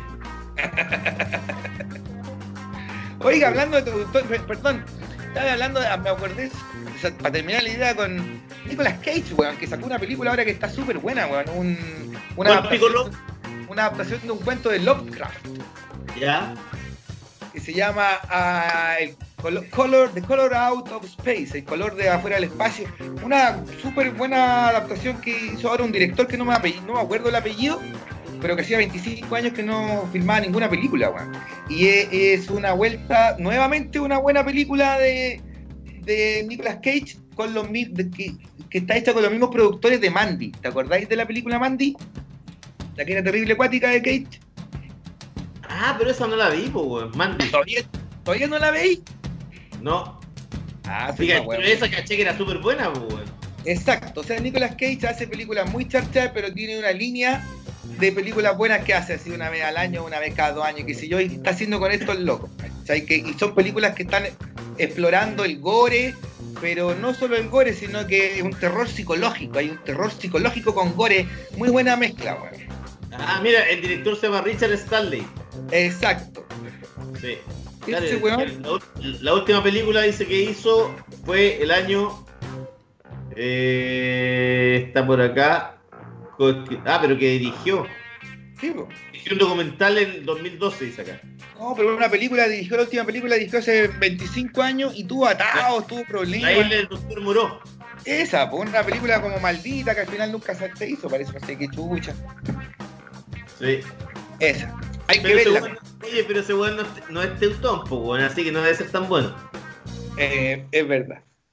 Sí. Al menos no es tan Bueno. Al menos. No, Compañero, nos vamos ya, ¿no? Nos vamos entonces con ese par de temitas Elvis Presley, Love Me Tender, Sam Cooke, All the Way.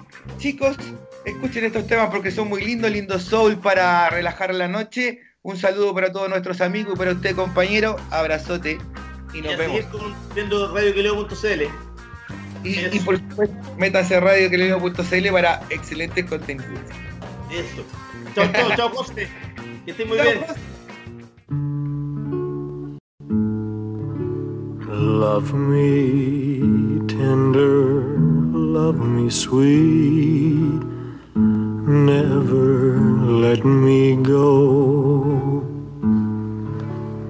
You have made my life complete, and I love you so. Love me tender, love me true, all my dreams fulfill. For my darling, I love you, and I always will. Love me tender, love me long, take me to your heart. For it's there that I belong and will never part. Love me tender, love me true, all my dreams fulfill. For my darling, and I always will. Love me tender, love me dear,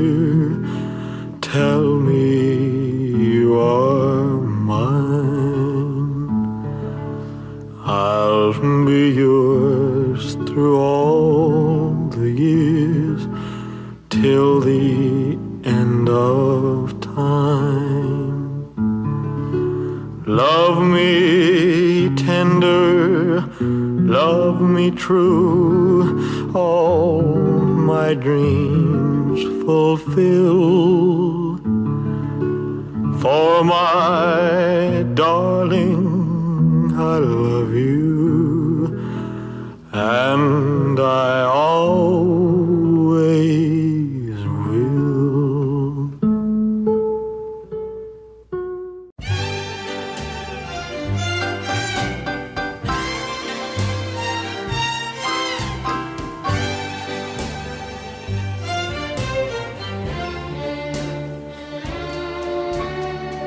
When somebody loves you, it's no good unless he loves you all the way.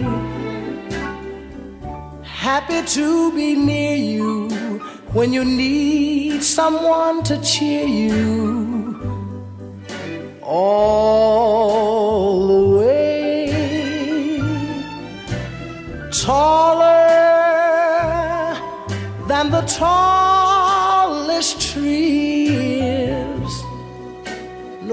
that's how it's gotta feel.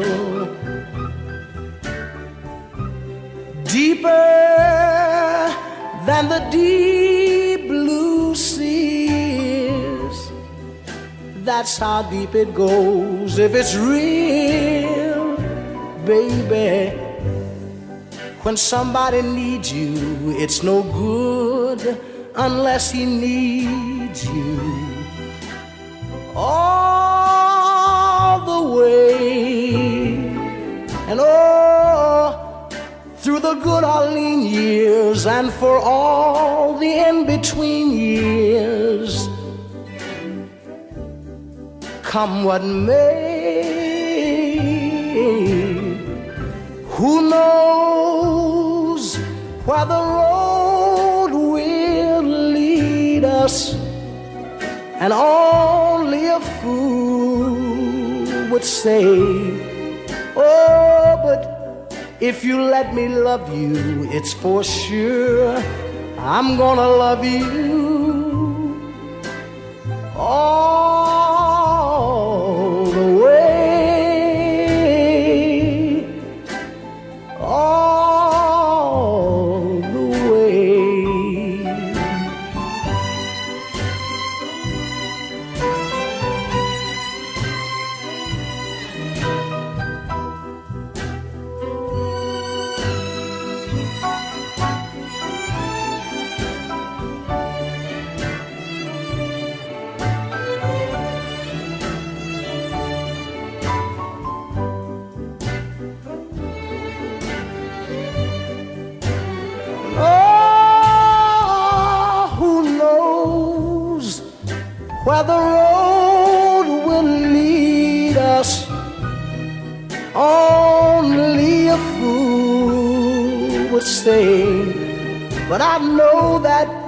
if you let me love you, it's for sure. I'm gonna love you